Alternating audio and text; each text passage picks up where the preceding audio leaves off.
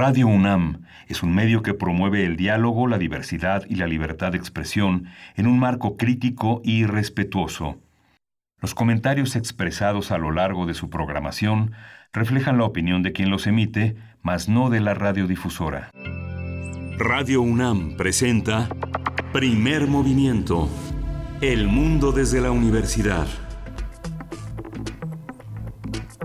Muy buenos días de viernes, viernes 30 de octubre, se nos acaba ya el mes. Además se nos acaba el mes eh, con un fin de semana de festejos por Día de Muertos. Vienen los difuntos a pues a acompañarnos, a convivir una noche. Bienvenidos, bienvenidas en este día. Gracias a todo el equipo que ya se encuentra en sus puestos. Uriel Gámez está allá en cabina, en la producción ejecutiva. En un momento más nos va a decir con quién están los controles técnicos. Yo creo que puede ser, le podríamos adivinar. Arturo González. Hola, ¿cómo estás, Miguel Ángel Quemain? Buenos días. Buenos días, buenos días a todos, buenos días a nuestros amigos de la Radio Universitaria de Chihuahua, la Radio Universidad de Chihuahua, que desde temprano están en, el semáforo rojo, bueno, están 24 horas en el semáforo rojo, esperemos que poco a poco se revierta esta situación y puedan salir a realizar sus actividades en Ciudad Cuauhtémoc, Ciudad Juárez, la ciudad de Chihuahua y todas las demás ciudades, pero en estas tres circulamos eh, de 6 a 7 de la mañana en el horario de allá y de 7 a 8 aquí en la Ciudad de México. Hoy tenemos también un día interesante porque, bueno, justamente como dice Berenice, es un día que preocupa mucho también este inicio de fin de semana a las autoridades sanitarias. Después de lo que vimos en el templo de San Hipólito en la Ciudad de México, esta aglomeración que tuvo que cerrar este templo que nunca cierra justamente en este día que, en ese día que es el 28 que se celebra a San Judas, a San Juditas, en el que la gente va de todas partes a aglomerarse, a apretarse. Eh, quien no ha estado ahí no sabe lo que es este amar a San Judas en, en, tierra del Metro Hidalgo, que es un, que es un territorio completamente eh, de divinización de este santo y de, y de grandes encuentros, pero que, que, pero que el 28 fue muy preocupante y que es un ejemplo de lo que puede suceder en este fin de semana en, en los panteones y en las celebraciones de muertos. Así es, que, que bueno, recordamos ya los, los panteones están eh, cerrados precisamente por estas festividades. Ya en algunos puntos se ha reportado que algunos familiares que tienen ahí eh, pues a sus seres queridos han ido a las afueras del panteón y ahí se han eh, pues quedado, han permanecido con algunas flores. En fin, eh, todo esto que tendrá que ver con el fin de semana. Muchas gracias por estar, por estar aquí con, nosotros, por supuesto. Hoy que es viernes también hay complacencias musicales. Si, si son de Día de Muertos, mejor aún. Yo ya traigo el disfraz puesto, Miguel Ángel. No sé tú, yo sé que tú también. Igual, yo igual, yo igual. de calaverita, muy tradicional, pero este, pero sí da miedo, la verdad. Si me ven en la calle por ahí, da miedo. Sí, sí, das miedo. Con disfraz, digo. Yo también ya traigo mi disfraz de, de Katrina. Eh, así es que, bueno, ustedes envíennos sus comentarios sobre este fin de semana. Eh, también sus complacencias musicales las atendemos en redes sociales y les damos la oportunidad, pues, de, eh, si también la quieren dedicar, pues adelante, se vale. Es viernes, también viernes de radioteatro, pero vamos a iniciar con hablando de fotografía, Miguel Ángel. Vamos a iniciar hablando de fotografía. Vamos a hablar de la convocatoria del Foro Anual 2021 del Observatorio del Patrimonio Fotográfico, Fotof Observatorio. Vamos a conversar con Gabriela González Reyes. Ella lo fundó y ella coordina esta convocatoria. Y para el radioteatro, perdón, eh, pues una selección que hace Frida Saldívar sobre un fragmento de la novela, es un, es un libro de cuentos, es un libro de cuentos titulado Hematoma que se presentó el año pasado. Estábamos por ahí en la FIL Guadalajara y estaba nuestra queridísima compañera Yael Weiss, eh, que es editora de la revista de la universidad y también conduce mm, distintos espacios en TV UNAM, Yael Weiss, eh, pues publicó su primer libro, ojalá el primero de muchos, y de eso vamos a escuchar en el radioteatro un fragmento.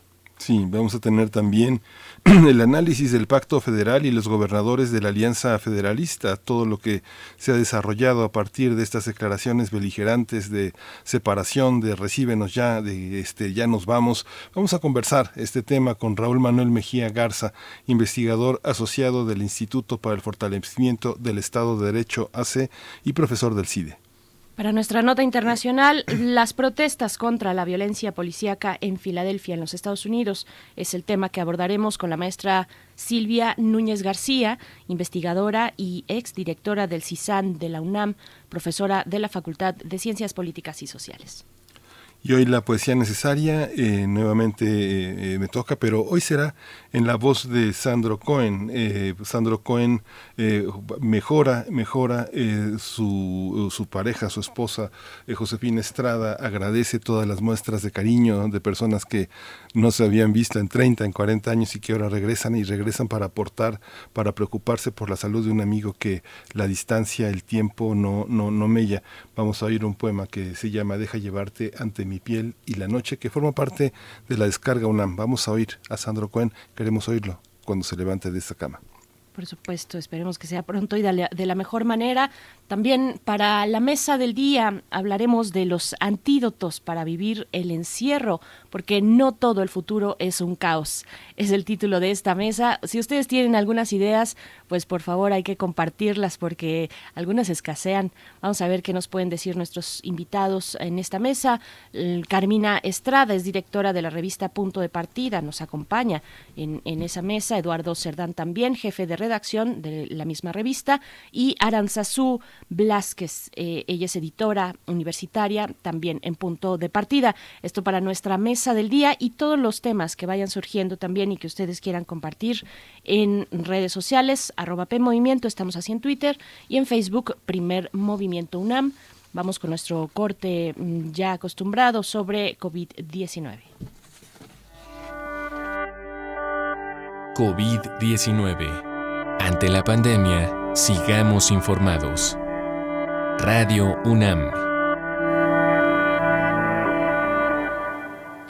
La Secretaría de Salud informó uh, que el número de personas de decesos que eh, tuvimos por eh, la enfermedad de la COVID-19 aumentó a 90.773.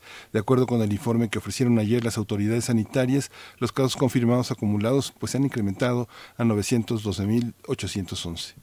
Y en información internacional, 44 millones 481 mil 667 personas a nivel mundial se han infectado con el virus de SARS-CoV-2. De acuerdo con el último recuento de la Universidad Job Hopkins, 1.174.007 personas han lamentablemente fallecido por, por esta enfermedad, la de la COVID-19. Sí, las cifras indican que Estados Unidos es el país con mayor número de casos confirmados, eh, con 8.856.413, seguido por India con 8.040.203 casos y Brasil con 5.468.270 casos. En información de la UNAM, a partir del martes 3 de noviembre, la próxima semana, el Centro de Exposiciones y Congresos UNAM abrirá sus puertas para prestar equipos de cómputo y ofrecer Internet hasta para 340 universitarios y universitarias de manera simultánea. Se trata del Centro de Acceso PC Puma, más grande que la universidad ha habilitado en apoyo de la comunidad para el acceso a materiales en la red y a las tecnologías de la información y comunicación. Sí, Héctor Benítez Pérez, que dirige eh, la Dirección General de Cómputo y Tecnologías de Información y Comunicación, indicó que los interesados pueden hacer la reservación desde un celular mediante la página de conectividad móvil de la UNAM, que se llama https, este dos puntos, dos líneas diagonales, pcpuma.unam.mx con un horario además de viernes, de lunes a viernes, de 9 de la mañana a 6 de la tarde. El Centro de Exposiciones y Congresos UNAM fue dividido en secciones para respetar la sana distancia entre asistentes que deberán usar cubrebocas, eh, esto de manera obligatoria. Sí.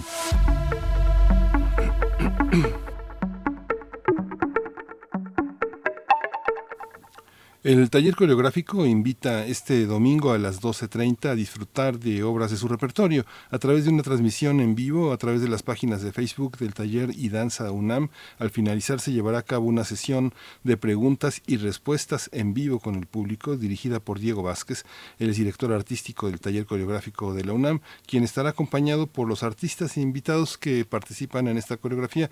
Hay que seguirlos en la página de Facebook que se llama UNAM Danza, así nada más póngalo y y a seguir este trabajo del taller coreográfico que es inmortal.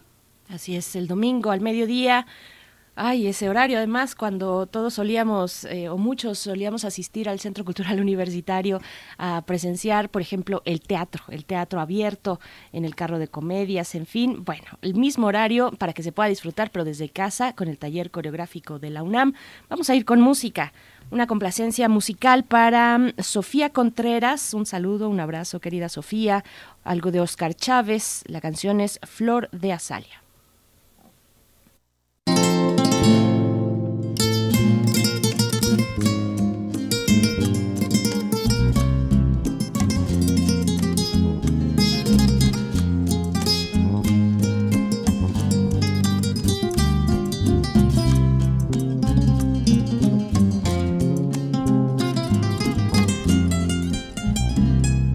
Espuma que inerte lleva el caudaloso río. Flor de azalea, la vida en su avalancha te arrastró. Pero al salvarte, hallar pudiste protección y abrigo donde curar tu corazón herido por el dolor. Tu sonrisa refleja el paso de las horas negras. Tu mirada la más amarga desesperación. Hoy para siempre quiero que olvides tus pasadas penas y que tan solo tenga horas serenas tu corazón. Quisiera ser la golondrina que al amanecer a tu ventana llega para ver a través del cristal y despertarte muy dulcemente si aún estás dormida a la alborada de una nueva vida Λίγα τα αυγά, τα αυγά, τα αυγά, τα αυγά, τα αυγά.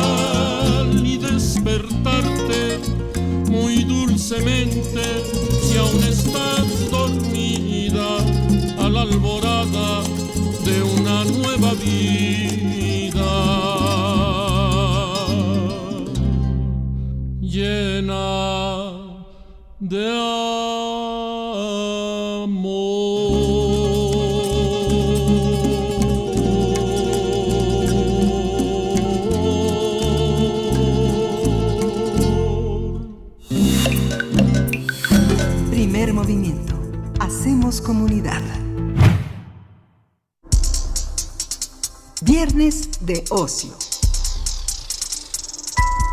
Con el objetivo de incentivar el intercambio de conocimiento, el Observatorio del Patrimonio Fotográfico de México, Fotoobservatorio, invita a todas aquellas personas que resguarden fotografías y que den cuenta de la memoria gráfica del país, de sus estados, municipios o localidades, para que participen en el primer foro anual 2021. De igual manera, se invita a los responsables y titulares de los archivos públicos y privados para promover el diálogo que construya el intercambio y reflexión de información. Eh, esto pretende incentivar la participación del sector especializado en la investigación, edición, docencia y en los diversos usos de la fotografía. La convocatoria del Foro Anual 2021 se puede consultar en la página web del, Observatorio del Patrimonio Fotográfico. Mientras tanto, nos adelantamos un poquito, eh, adelantamos que la recepción de propuestas cerrará el próximo 4 de diciembre de este año. Sí, vamos a conversar sobre este foro de reflexión sobre el patrimonio fotográfico mexicano. Y hoy está con nosotros, ya en la línea, Gabriela González Reyes. Ella fundó y coordina el Fotoobservatorio. Le damos la bienvenida. Buenos días, Gabriela. Hola, ¿qué tal? Buenos días. Gabriela, muy buenos días, bienvenida a Primer Movimiento. Cuéntanos, por favor, danos un panorama de los archivos eh, públicos, sobre todo, los archivos más importantes a resaltar para que nos demos una idea en qué consiste pues todo este acervo fotográfico de la historia de nuestro país, Gabriela. Bueno, mira, el fotoobservatorio está además integrado por, por este, varios especialistas que nos hemos dado la tarea de, organizar la información de los archivos que existen. Y tenemos este archivos como por ejemplo el AGN, el Archivo General de la Nación, el archivo este lo que resguarda fotografía de la Cineteca Nacional, por ejemplo, este bueno varios varios archivos este públicos, este los archivos de la UNAM, el de históricas, el, el archivo de históricas de la UNAM, este, en, total son 80 archivos ahorita de varios estados. Hay varios este, archivos de Puebla, por ejemplo, de la Universidad de Puebla. En Chiapas también tenemos varios archivos, ¿no? Entonces estamos trabajando ahorita más o menos con 80 archivos. Quisiéramos tener este, muchos más porque hicimos una encuesta hace unos años y teníamos más o menos 120 archivos, entonces este, todavía nos falta recuperar información de varios, ¿no? ¿Cuáles archivos eh, consideras que, eh, este, o qué entendemos por resguardo de la memoria gráfica? ¿Qué es la memoria gráfica? ¿Cómo hay una, hay una serie de rasgos donde podamos distinguirla? ¿Qué, ¿En qué consiste ese patrimonio? ¿Qué retratar? ¿Qué conservar? Estamos hablando este, específicamente de fotografía, de fotografía análoga y fotografía digital. Y este, hay muchos archivos que no solamente resguardan fotografía, sino que resguardan otro tipo de documentos, pero además resguardan fotografía. Y hay algunos archivos que solamente resguardan fotografía o, por ejemplo, la cineteca, que además, bueno, tiene, tiene otro tipo de, materiales, ¿no? Pero en general estamos hablando de fotografía, análoga y digital. Y todo es susceptible, Gabriela González, todo es susceptible de ser memoria gráfica o, qué distingue a un archivo de serlo a, otro de, no, ¿Qué, se puede guardar, qué consideramos que tiene un valor histórico, un valor eh, gráfico para, para la comunidad. Pues mira, finalmente este, la fotografía nos construye, ¿no? Nuestro, nuestra identidad, ¿no? Y, y la imagen, este, ahorita, por ejemplo, podría, no solamente son, son fotografías históricas, sino colecciones. O sea, al final de cuentas lo que es importante de un archivo es que la, la información esté organizada y que se pueda consultar. Al final de cuentas eso es un archivo, ¿no? Y para nosotros lo importante es que, que los usuarios puedan tener acceso a esta información. Entonces, este en realidad muchas de las fotos vernáculas que uno toma este o que tenías guardadas abajo de tu en tu casa no este de tu familia de los viajes etcétera con el tiempo se vuelven eh, importantes porque dan cuenta de lo que estaba pasando en ese momento de cómo se vivía no cómo se vestía las fiestas que había e-, ese tipo de información entonces, al final de cuentas, este un archivo puede puede contener toda esa información que en un momento no fue hecha con esa intención, pero que al final de cuentas este se trata de eso, es igual que los documentos, ¿no? Muchos documentos no están construidos para eso, ni, ni están pensados en ese sentido, pero bueno, se van siendo parte de, de la historia y documentan este lo que lo que estuvo pasando. Entonces muchos archivos este se han hecho así, ¿no? Están, por ejemplo, los fotógrafos, ¿no? Un fotógrafo que estuvo trabajando durante muchos años y tuvo y tuvo este una producción importante durante 10, 15 años o más, pues finalmente a lo mejor no no este estuvo guardando su material pensando en un archivo, lo estuvo pensando más bien en entregar este las fotografías a quien se las pedían o a clientes, etcétera. Pero con el tiempo, pues ese archivo se, se empieza a volver algo importante, ¿no? O sea, por toda la por la cantidad de información que tiene y entonces este muchos fotógrafos ahora este tienen archivos importantes que se vuelven históricos y que además están trabajando, se está trabajando para que la gente tenga acceso a ellos, porque porque lo importante al final de un archivo es eso, ¿no? La circulación de esas imágenes y que la gente pueda tener acceso a ellas. Eh, de, de eso estamos hablando cuando hablamos de patrimonio, porque el patrimonio al final de cuentas es toda esa información que puedes ver en esas imágenes. Y la importancia de la interpretación de ellas, ¿no? O sea, al final de cuentas lo que importa es esa interpretación. Cada, vez más los archivos fotográficos tienen el título de su autor. Eh, ¿Cómo, cómo eh, qué, fotógrafos considerarías en los últimos 50 años, pensando en que en los últimos eh, hemos recuperado muchísimas imágenes del movimiento del 68 y que nos han dado un patrimonio enorme, la posibilidad de identificar a muchas personas que estaban ahí, eh, un material que estuvo censurado, que estuvo cerrado en muchas partes. Tenemos el gran trabajo que ha hecho Héctor García, eh, Marco Antonio Cruz, Pedro Valtierra, Rogelio Cuellar, eh, este, Niac Martínez, hay muchísimos fotógrafos. ¿Qué recuperarías eso? ¿Qué eh, en la mirada de los últimos años, qué, qué, estaría en la mirada del, del fotoobservatorio? ¿A quiénes y cómo recuperar? ¿Qué características tendrían las fotos de los fotógrafos mexicanos de los últimos años? Pues mira, yo creo que, que este, se ha hecho, por ejemplo, un trabajo grande en, el archivo de Héctor García, efectivamente. Él tiene un millón seiscientas mil imágenes, más o menos. este Entonces es un mundo muy grande, ¿no? De, imágenes. Por ejemplo, ahorita estabas comentando los, lo del 68. Él es de los pocos fotógrafos que, que bueno, más otros comentaste, que tienen esas imágenes, ¿no? Que que se quedó con ellas, ¿no? Que no las tuvo que entregar al periódico y que se quedó con ellas. Por ejemplo, ese es un, un, un ejemplo interesante porque finalmente él desde los años 50, este, desde los 50 supo que quería hacer una agencia de, de fotografía y desde el principio tuvo miras en hacer un archivo. Entonces, desde ese momento, él se quedó con sus rollos, porque muchas veces el fotógrafo trabajaba para un periódico y entregaba los rollos a los periódicos, ¿no? En este caso, él se quedó con, con esos rollos y este y podía podía este ahora tiene un archivo pues muy importante no entonces él él este es un ejemplo interesante sobre sobre eso no pero bueno como él pues está están muchos otros como los que mencionaste, pero en realidad para nosotros lo importante del fotoobservatorio no solamente, claro que sí nos interesan esos autores, pero lo que nos interesa también es todas estas fotos que, que te comentaba, ah, que les comentaba hace ratito, este vernáculas, ¿no? O sea, todas estas todas estas colecciones privadas que, que tiene mucha gente en sus casas o que mucha gente ha estado coleccionando y haciendo familiares, por ejemplo, ¿no? Que también puede, hablan sobre sobre la historia de nuestro país, ¿no? Este sobre las fiestas y sobre las tradiciones y demás. Lo que a nosotros realmente nos interesa es tener una visibilidad de los archivos que existen, quiénes coleccionan, ¿no? Cómo es que coleccionan, cómo cómo llegaron a, a hacer colecciones, ¿no? Entonces, realmente lo que nos interesa es eso, ¿no? Este tener un panorama de lo que existe en qué condiciones está, cómo nosotros podríamos ayudar como fotoobservatorio, cómo podríamos ayudar a que estén bien resguardados.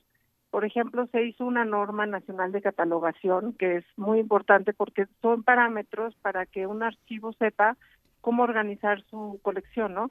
Entonces, al final de cuentas, lo que nosotros estamos viendo es tratando de hacer una radiografía, digamos, de, de, lo, de esas colecciones que están en el país y sobre todo para saber si se mueven, si salen, si se compran en el extranjero. Este, hay, en muchas ocasiones hemos identificado colecciones, por ejemplo, este, y después ya no sabemos dónde están o qué pasó con ellas, ¿no? Porque además a, veces la familia o, no, o no les interesa o no hay herederos o se quedan en cajas muchas de las colecciones y se pierden. Entonces, para nosotros lo importante ahorita es identificar primero que nada, porque si uno no identifica dónde están esas colecciones y quiénes las coleccionan, este es muy difícil después este rastrearlas, ¿no? Entonces, lo que primero nos interesa es hacer un censo este y saber exactamente en dónde están y quién las tiene y en qué condiciones están. Y a partir de eso, entonces, este sí es cuando estamos ya trabajando eh, con un foro y estamos buscando cuáles son las problemáticas de esos archivos para, para entonces sí apoyar con soluciones concretas y específicas para esos archivos, porque evidentemente pues tienen diferentes problemáticas, ¿no? Este conservar una foto pues depende, en esta ciudad no es tan complicado, pero si estamos cerca del mar, pues se dañan muy rápido, ¿no? Entonces hay que, muchas veces se tienen que congelar los negativos. Entonces, bueno, pues todas estas problemáticas de los archivos son las que nos interesa identificar, ¿no? Pero más que nada, este, lo que queremos hacer es tener una radiografía de las colecciones y de lo que existe en nuestro país, ¿no? Porque no lo tenemos.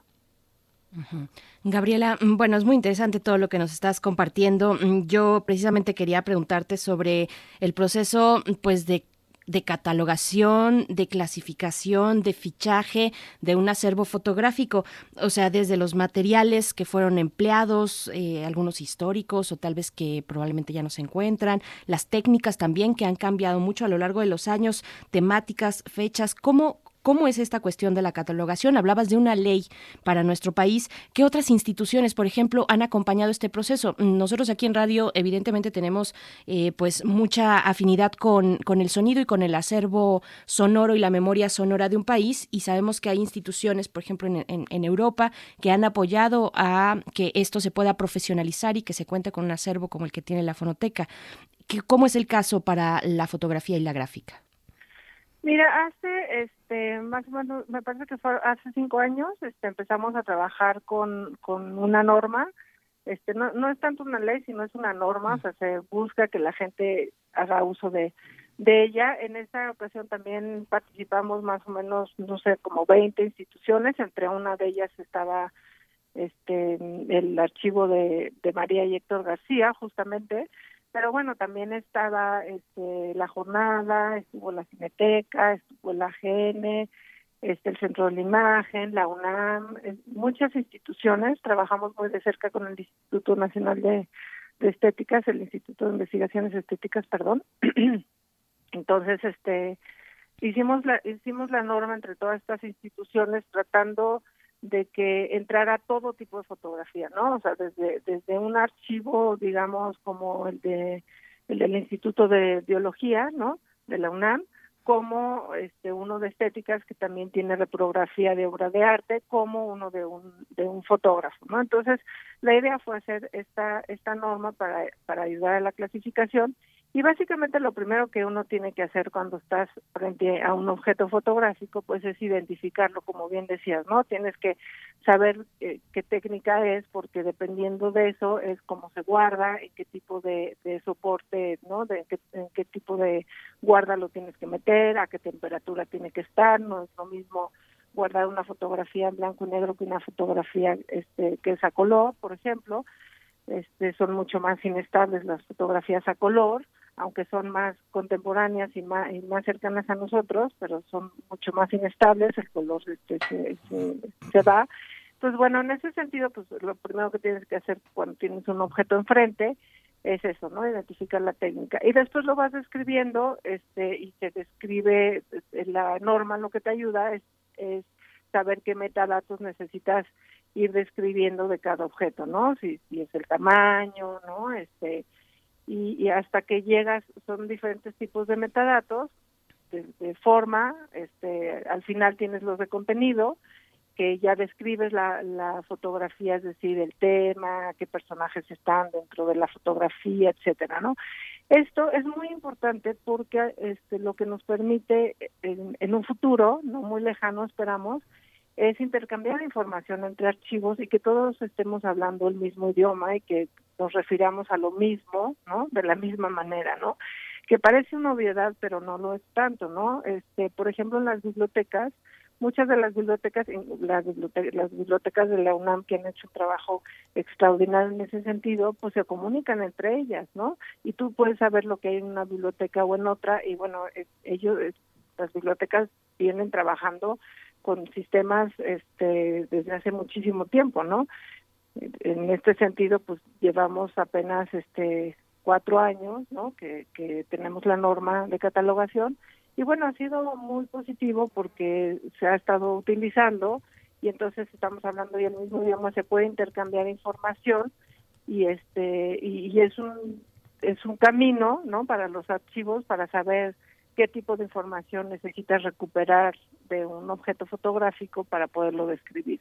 Entonces, la verdad es que es un paso enorme, es, es, es algo este muy bueno y que a partir de ese momento es cuando empieza el fotoobservatorio, ¿no? Después de, tener esta esta norma se hizo con el Contendoc, que también este es, es a través de la Secretaría de Economía, y estas normas, bueno, pues también hay una norma para para patrimonio sonoro, como como bien decías, y, y, patrimonio audiovisual, ¿no? Entonces, este, bueno, se ha trabajado este con el Contendoc para para hacer esta norma con muchas instituciones para la parte de conservación de, de, patrimonio este audiovisual, ¿no? Lo, lo cual pues también es, es muy importante, ¿no? Hay una, hay una parte en esto que nos dices, Gabriela, eh, uno ve las fotos de Enrique Díaz en el archivo de la GN, que son, eh, que son también es un acervo con el que por gran parte de del, del, periodismo nacional se movió durante muchos años. Ve el archivo de White, muy dedicado al interior del país. Ve el archivo que donaron los hermanos Mayo, este, que era una agencia de fotografía. Uno ve esta esta enorme diversidad, pero cuando se le, se le pide a las personas que envíen su material, por ejemplo, si yo les envío el álbum de mi abuelita, este, ¿qué ven ustedes que yo no veo? ¿Qué es lo que unas personas especializadas van a poder eh, ofrecer sobre un álbum familiar? Digamos que una vida que transcurrió entre Coyoacán, el centro de la ciudad, y la villa, este, eh, con alguna fiesta de cumpleaños, teniendo la posibilidad de revelar rollos de 12, 24 y 36 este, exposiciones. Eh, ¿Qué se ve? ¿Qué se observa? ¿Qué es lo que los usuarios no vemos y los especialistas sí?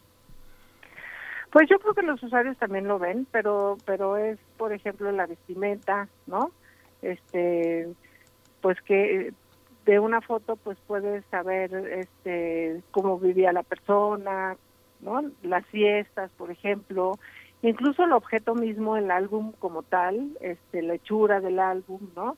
Este, pues había diferentes tipos de, de, construcción, ¿no? De, de, estos de estos álbums, o sea, a veces podías ir a un lugar donde te entregaban el álbum, a veces la misma la misma familia lo hacía, ¿no? Ese, ese tipo de información, pues está ahí y yo creo que también, pues todo mundo la vemos, a lo mejor si si es el álbum de tu familia que ya viste muchas veces, este, pues sientes que es tan, tan propio que a veces puedes no verlo, pero pues un historiador a partir de, de un objeto así, pues puede sacar mucha información, ¿no? A lo mejor no es solamente de ese objeto, sino es, es de, de un cúmulo de, de cosas, ¿no? Entonces, este, bueno, creo que creo que eso que dices es es importante porque por eso yo decía que las fotografías que tiene uno en casa, pues tienen ese ese tipo de información que a lo mejor uno no no cree que es importante, pero ya con el cúmulo de la información de muchas familias, pues se entiende, por ejemplo, o se puede ver las festividades, ¿no? De, las colonias, cómo ha cambiado la ciudad, por ejemplo, ¿no? Los coches diferentes. O sea, yo cuando te hablo de que de de un consumidor de imágenes, no solamente estoy hablando de los historiadores y los antropólogos y los sociólogos que, que a veces utilizan la imagen, ¿no? También estoy hablando, por ejemplo, de la gente, por decir algo, de la gente que hace cine, ¿no? La gente que hace cine, pues a veces necesita ver imágenes para poder construir, ¿no? Este, pues la, la escenografía que están haciendo, por ejemplo, ¿no? Este gente que que hace que, que hace historias pues también utiliza la imagen no entonces este el, el, consumo de imagen no solamente es de los especialistas también es de todos porque al final de cuentas nosotros conocemos nuestro entorno, nuestra historia, inclusive los animales, y ahorita que estaba hablando del Instituto de Investigación, digo, del, Instituto de Biología, pues este, todo lo, muchos de los animales o los microscópicos que no podemos ver de otra forma más que a través de una fotografía, pues muchas de las cosas que conocemos, incluso muchas veces las obras de arte, las conocemos a través de las fotografías y de las fotos así es como conocemos nuestro entorno, ¿no? Y, ahora cada vez más, ¿no? Con toda la fotografía este digital y que todo el mundo podemos tomar fotos y fotos de nuestro teléfono, pero es como como conocemos, ¿no? Entonces, este, y, ahora que estábamos hablando también de la conservación de, de esas imágenes, tenemos un, un problema extra, ¿no? La gente que nos dedicamos a los archivos, porque ahora antes era más, parece que no, pero era más fácil este conservar un objeto este no físico. Ahora la fotografía digital y la conservación y la preservación de la fotografía digital es un problema extra este que tenemos, ¿no? Y, que a veces es mucho más difícil este guardar los ceros y unos y que duran menos porque son más efímeros de lo que uno podría pensar que un objeto físico, ¿no? Tenemos muchos más de estos objetos físicos que, que con los que podemos trabajar y a veces las imágenes digitales pues se nos escapan porque necesitamos un dispositivo a fuerzas para poderlas ver, ¿no? Entonces, bueno, todas estas problemáticas son las que nos interesan en el en el observatorio, ¿no? Sí, precisamente, bueno, se nos empieza a acabar el tiempo, pero sería también muy interesante poder eh, conversar sobre eh, cómo se ha modificado el valor no digo que para bien o para mal, pero el valor de la imagen mm, desde la práctica de la fotografía digital actualmente. Eso sería también muy, muy interesante, pero hay que hablar del foro anual 2021, en qué consiste y cómo podemos participar en esta convocatoria, en qué consiste también la convocatoria, mm, Gabriela. Mira, estamos invitando a toda la gente que, que trabaja directamente con colecciones, o sea, estamos pensando este, no solamente en las, las instituciones públicas y privadas que tienen colecciones, que por supuesto que nos interesa mucho este, dialogar con ellas, pero también a todos los coleccionistas que, que tienen fotografía y que están organizando sus archivos y por supuesto a los fotógrafos, ¿no? Los fotógrafos que de repente no se que pasaron muchos años y, y tienen una, un cúmulo de, de imágenes enorme, ¿no? Entonces estamos invitando a todas estas personas que, que, están directamente trabajando con los archivos. Vamos a sacar también una convocatoria un poquito más adelante para toda esta gente que también tiene, este, como Miguel Ángel que dice que, que tiene su archivo, eh, digo, su, su álbum familiar, para toda esta gente que pueda compartir con nosotros estas imágenes de, de manera virtual, ¿no? No necesitamos físicamente las imágenes, sino de manera virtual para pues, este, ver más o menos qué es lo que se tiene, ¿no? Este, y para que la gente comparta con nosotros estas imágenes. Pero ahorita la convocatoria es hacia la gente que trabaja directamente con las colecciones para ubicar cuáles son las problemáticas que se tienen específicamente y a partir de eso construir un, un este un foro donde habrá especialistas que apoyen esas problemáticas y den soluciones muy concretas a, los problemas que se tienen dentro de los archivos. ¿no? Entonces, la idea es eso, este, convocar ahorita hasta el 4 de diciembre, la gente tiene para, para este, meter su básicamente su problemática, ¿no? Este, enunciarla y decir este, cuáles son para nosotros poder armar el programa para el siguiente año invitar a todos estos especialistas para que dialoguen con ellos. Es una oportunidad increíble porque pues tú puedes llevar tu tu ahora sí que el, pues lo que lo que te preocupa dentro del archivo no este de, de diferente índole no y este y un especialista pues te va a estar coachando te va a estar ayudando a dar soluciones y entre todos también podemos tener soluciones porque al final de cuentas las problemáticas pues se comparten son y son comunes no entonces este la idea es eso tener un diálogo poder abrir este abrir el diálogo y hablar sobre el asunto.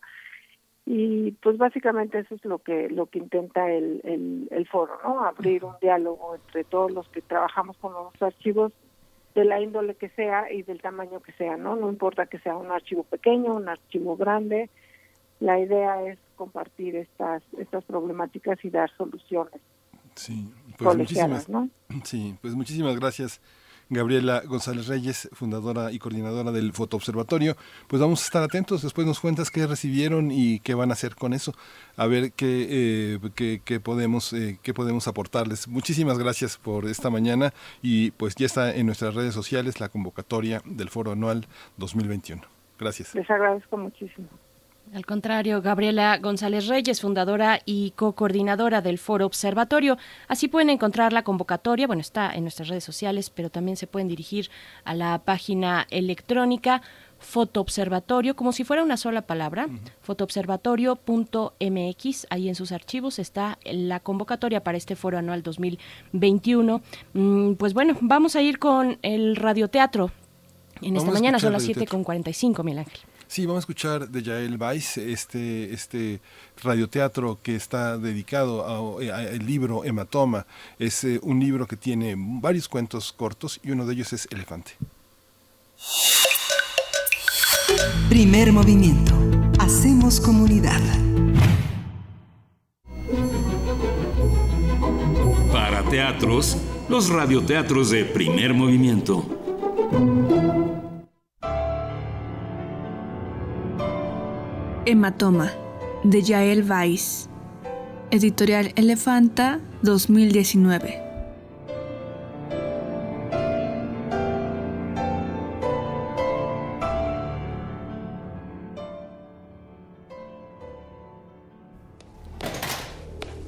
Al fin apareció la médico forense en un extremo del pasillo. Avanzaba rápido, como si reconociera a Gala y corriera hacia ella. Sabía que alguien le esperaba en los pasillos subterráneos del Palacio de Justicia, y Gala era la única persona en el lugar. La imaginaba más gris, más dark. La mujer que acudía a la cita contradecía sus expectativas con una camisa floreada, una falda verde menta, medias rosas, mocasines y una voluminosa bolsa de cuero oscuro desgastado. Perdón, perdón por la tardanza. Tuve un caso en el exterior. Sí, sí, me avisaron que tuvo un muerto sospechoso. Sí, eso, exacto.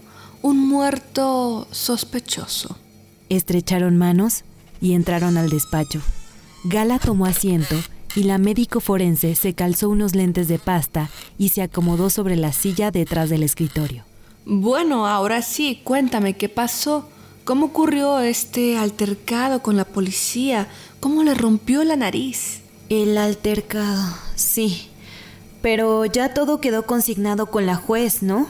Algo me dijo, pero yo necesito todos los detalles de primera mano. Por favor, ¿cómo y dónde la golpearon? ¿Cómo empezó? ¿Por qué? Ah, bueno, a ver, espere. Primero deletre su nombre. Gala dio sus datos personales fecha y lugar de nacimiento, domicilio actual, nivel de estudios. Precisó que se había licenciado en biología. Enumeró sus enfermedades de niñez, sus embarazos y abortos, sus operaciones quirúrgicas. Se sentía molida por los golpes y la noche pasada en el separo. Le era de pronto agradable hablar de su cuerpo como de un objeto con características medibles, con un historial de accidentes ubicables en el tiempo y el espacio buscó la mayor cantidad de detalles para alargar el momento. ¿Conocía con anterioridad a la mujer policía? No la conocía. ¿Y por qué le dio un puñetazo en la cara? Gala intentaba responder a esa pregunta desde la noche anterior, tanto en los interrogatorios iniciales como en la soledad del separo. No lo sabía.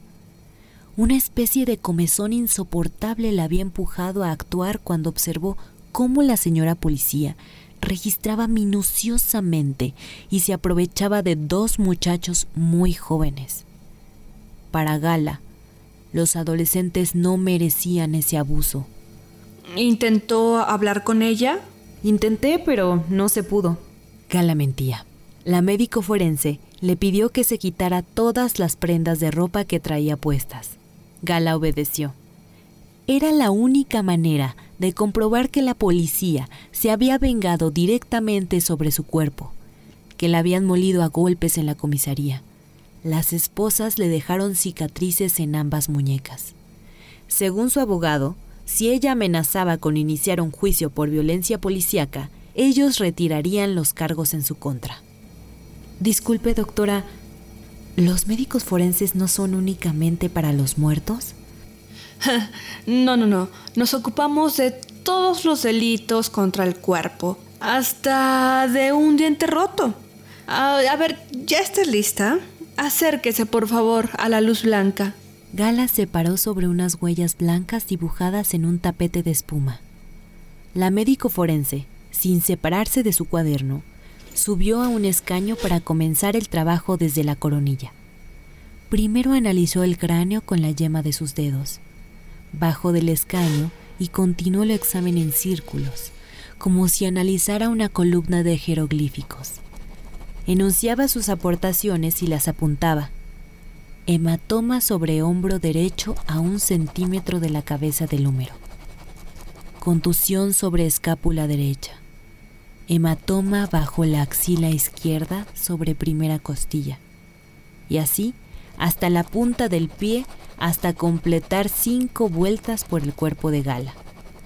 A diferencia del médico de los vivos, la médico forense no indagó en ningún momento si le dolía aquí o allá, ni se esforzó por romper las bahías del silencio que se instalaron por largos minutos. ¿Puedo tomarle unas fotos? Sí, por supuesto. ¿Son pruebas para el juicio? No, el juicio solo usa el reporte escrito. Las fotos son para mí, para mi colección personal. Esos hematomas tienen formas y colores muy peculiares. Es interesante. ¿Interesante? ¿Por qué? Son como flores, aunque el método de golpe no es óptimo y las flores no están correctamente definidas. La tendencia es clara, los pétalos son muy afilados, como esas flores que se llaman diente de león. Ya puedes vestirte. ¿El método de golpe? ¿Con otro método de golpe las flores salen mejor? Exacto. Podría usted presumir una hermosa decoración natural, un pequeño jardín personal de flores azul con amarillo. No en cualquier cuerpo se obtiene gran precisión en el delineado, ni en el color. ¿En su colección personal tiene puros hematomas con forma de flor? No, hay de todo. Una vez analicé un cuerpo que producía círculos perfectos y concéntricos. Otro caso es el de una mujer que reaccionaba a las contusiones con patrones de fuentes de agua. Los capilares se dañaban hacia arriba como chorros que se elevan y luego caen. Curiosos, ¿no? Ah, a esa la conocí como cadáver. ¿Cómo puedo obtener patrones de flor más precisos? con un especialista golpero. No sabía que existían. ¿Me puede recomendar uno? Sí, y te voy a dar el número, pero tienes que esperar a que desaparezcan esos moretones mal hechos. Ten esta tarjeta. Pero, ¿es legal esto del golpero? Sí, claro. Es como los tatuajes o los piercings. Que la gente haga lo que quiera con su cuerpo mientras no se mate y mientras sea un acto voluntario. Pasaré el reporte al juez. Ya puedes irte a casa a tomar un baño. Suerte. En el umbral del despacho, le guiñó un ojo y cerró la puerta.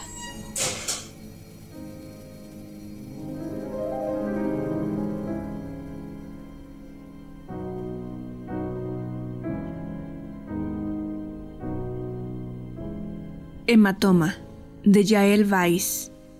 Editorial Elefanta 2019.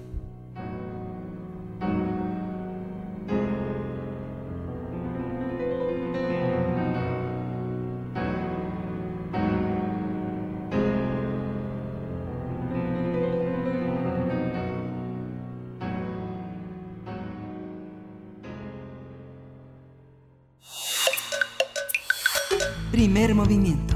Hacemos comunidad. Bien, ahí estuvo nuestro radioteatro para este viernes 30 de octubre. Eh, no se pierdan si tienen oportunidad de adquirir esta obra, este libro. Es un libro pequeño de cuentos de Yael Weiss, nuestra compañera de TV UNAM. Hematoma se titula, así como el cuento, el fragmento del cuento que escuchamos, eh, Hematoma también, con la voz de Caro Cortés en la narración. Un, un abrazo a nuestra querida Caro cuántas ganas ya de vernos en los estudios de grabación. Frida Saldívar también eh, interpretando a la médico forense. Y pues aquí seguimos ya hacia los últimos minutos de esta primera hora en este viernes para en, breve nos vamos a despedir de la Radio Universidad de Chihuahua para encontrarnos con ustedes el próximo lunes. Les invitamos, si nos escuchan desde allá, también a enviar sus calaveritas. Está abierta la convocatoria, sus calaveritas literarias, para que puedan ser leídas aquí el próximo lunes al aire.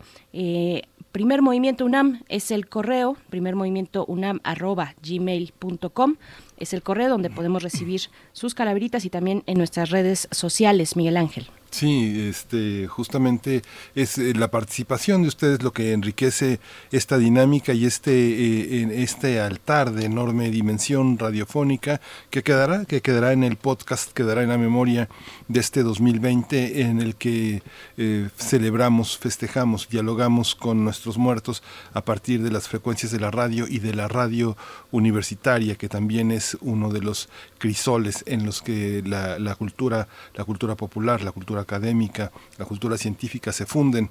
Y bueno, díganos qué les pareció el radioteatro, eh, los trabajos que ha hecho Frida Saldívar de algún modo quedarán también en la memoria de Radio UNAM, que son todo un ejemplo de adaptación. Eh, Yael Weiss es una escritora potente de cuento corto, de, este, de, línea, de línea dura y muy efectiva, y que ahora justamente Uriel Gámez Tamaraquiros nos comparte que ha escuchado esta, esta, esta versión de Frida Saldiva que, que pues para la gente, para los universitarios, para la gente que escribe, que adapta, que ama el radio y que ama la literatura, pues es un buen ejemplo de cómo adaptar, cómo leer y cómo darle profundidad a un texto que está solo impreso y que ahora tiene la posibilidad de la radio.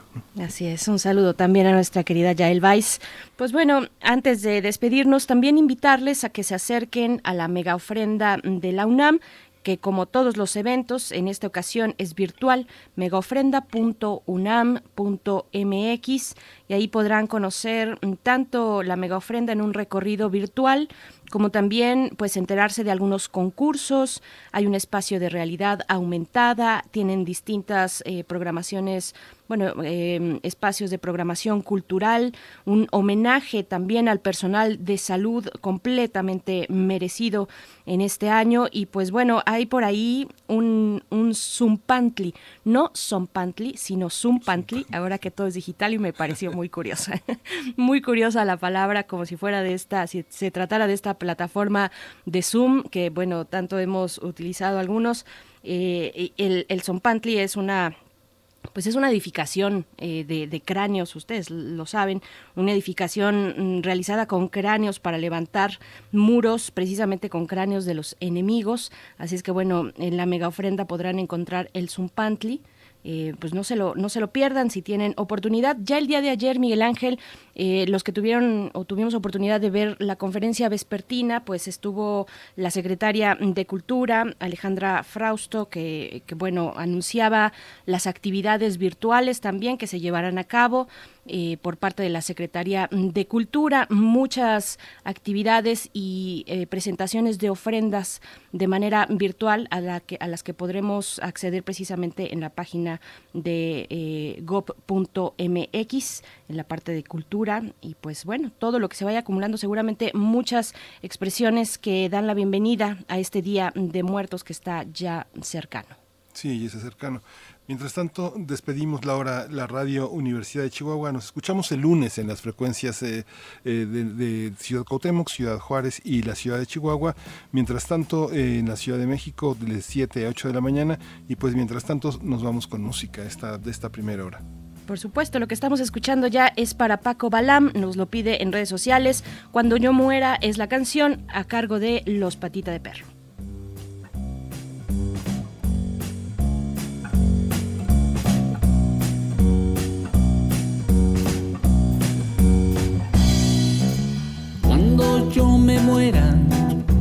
voy a reencarnar en algún felino, en algún jaguar. Quiero que mi alma viaje a algún lugar eterno. Voy a ser eterno. Cuando yo me vaya hacia el infinito estrellas, donde mi abuelito, vamos a hacer fiestas, todos los difuntos, y vamos a cantar.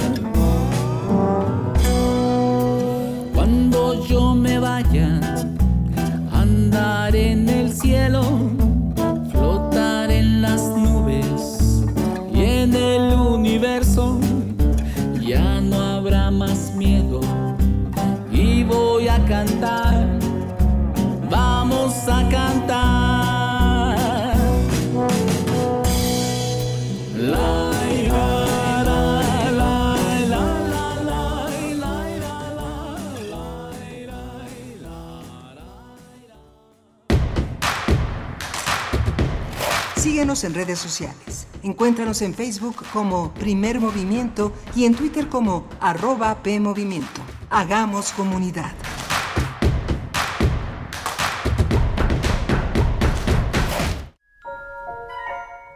En un vecindario de hermosas casas de color pastel, jardines verdes, con alguna florecilla creciendo caprichosa sobre la verja, acontecen también cosas extrañas que solo quien está adentro puede ver.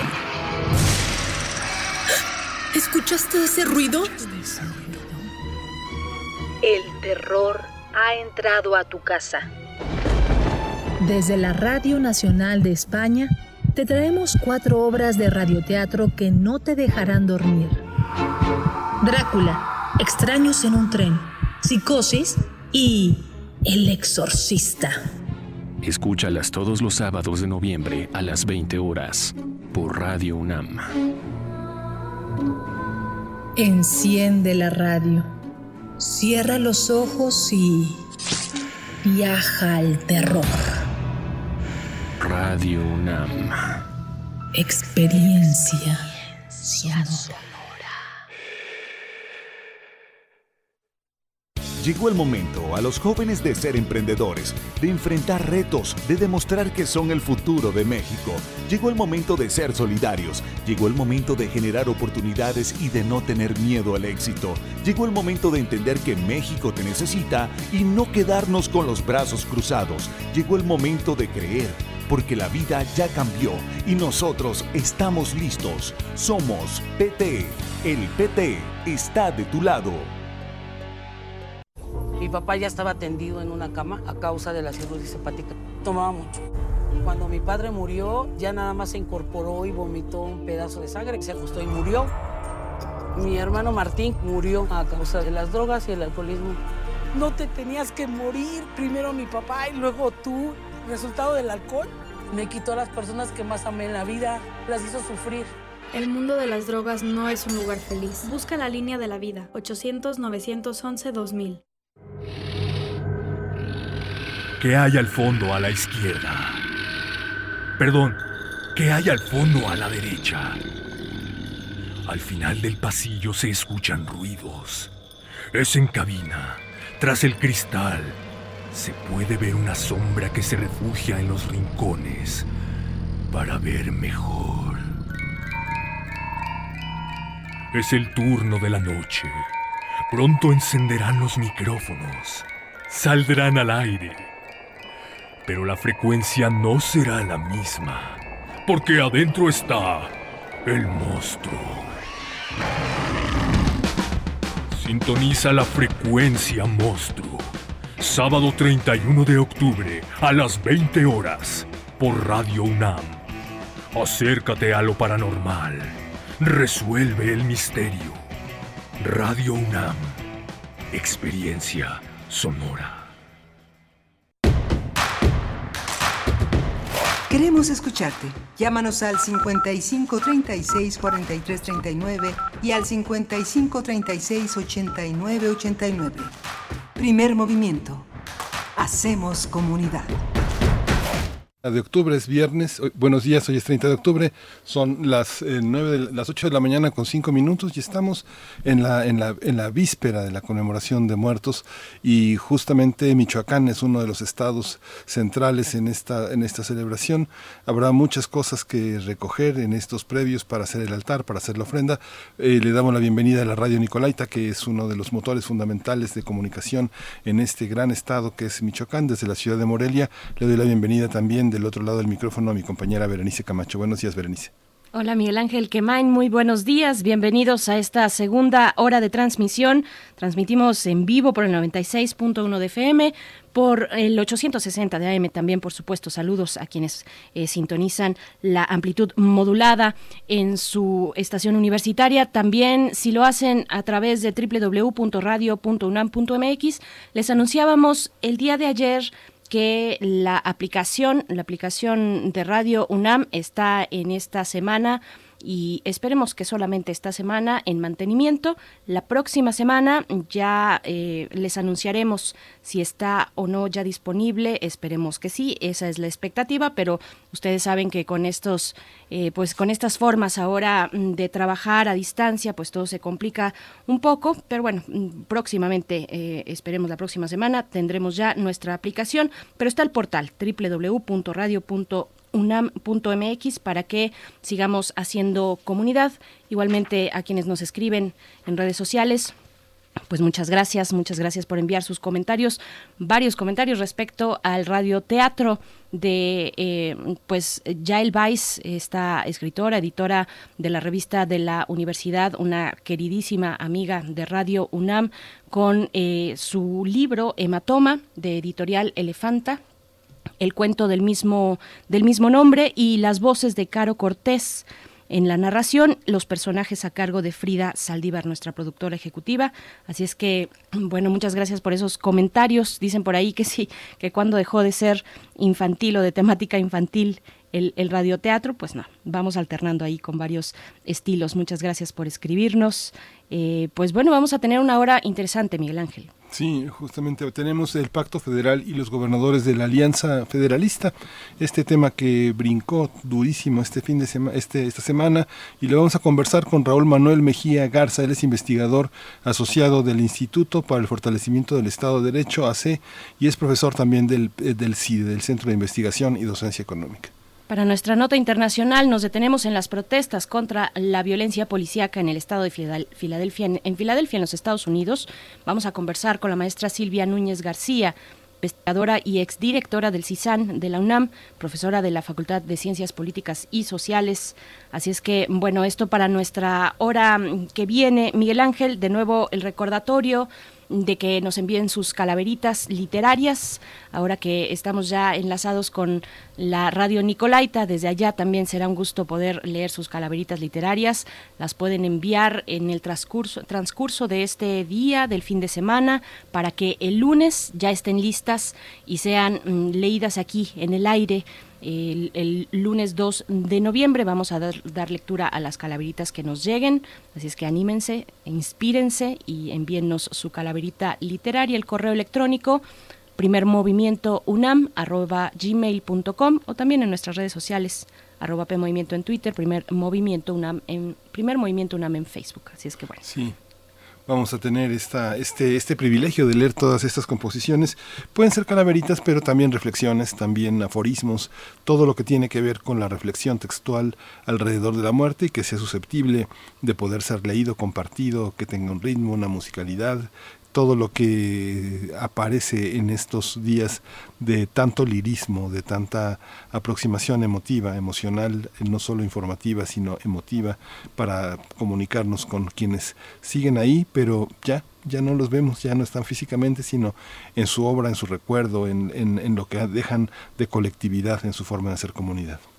Por supuesto. Bien, pues ya estamos a punto de irnos con nuestra nota nacional. También invitarles a que el día de mañana, sábado 31 de octubre, pues sintonicen estas frecuencias para encontrarse con la frecuencia monstruo es lo que ya tenemos planeado para el día de mañana a las 8 de la noche, frecuencia monstruo para que se dejen eh, asustar por Radio UNAM. Así es que, bueno, no se lo pierdan si tienen oportunidad el día de mañana, 8 de la noche.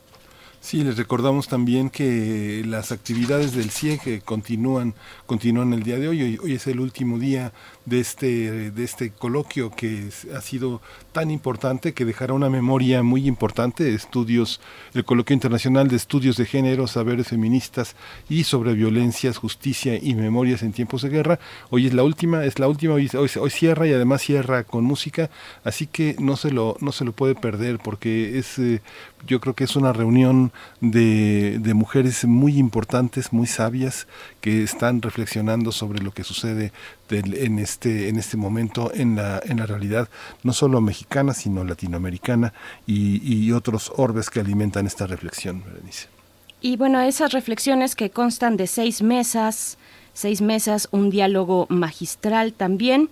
Eh, son, digamos, estos eventos que todavía, que ustedes van a poder eh, ver, analizar, eh, porque hay mucha reflexión, mucha reflexión académica, crítica, pero también humana respecto a pues territorios arrasados por la violencia y las formas en las que las mujeres se han organizado para poder continuar la vida, para rearmar su vida.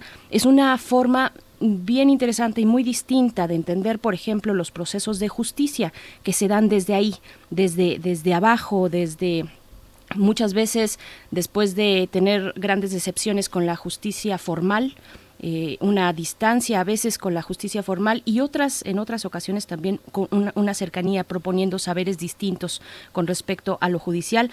Así es que bueno, el día de hoy, 30 de octubre, tendremos el diálogo, tendrán el diálogo de cierre, prácticas artísticas de intervención, interpretación y acompañamiento.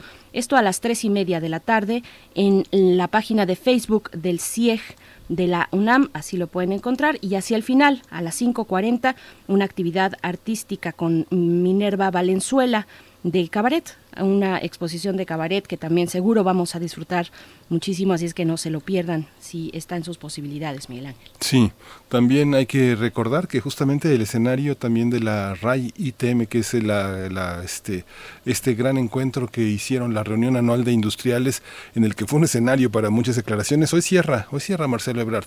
Ayer estuvo el secretario de Hacienda en una en una en un encuentro donde justamente también enmarcó este tema de los gobernadores donde señala que han recibido este más de 1500 millones de pesos extra en el presupuesto que se les asignó en este en este proyecto de egresos. Así que bueno y, el tema de las eh, contribuciones que han dejado de declarar que el este incluso el ISR ha sido interesante y este foro dedicado al mundo empresarial es eh, importante que se siga. El tema es eh, la, reactivación económica, la dinámica externa y uno de los patrocinadores pues es Francia y eh, pues en los horarios eh, se transmite en Norteamérica, en Europa, en Asia. Ha sido un foro muy importante justamente por la presencia por la presencia de Francia que le ha dado una relevancia pues muy sustancial porque es uno de los grandes inversores de este la Concamín es la página a través de la cual puede seguirse este programa tan interesante, Berenice.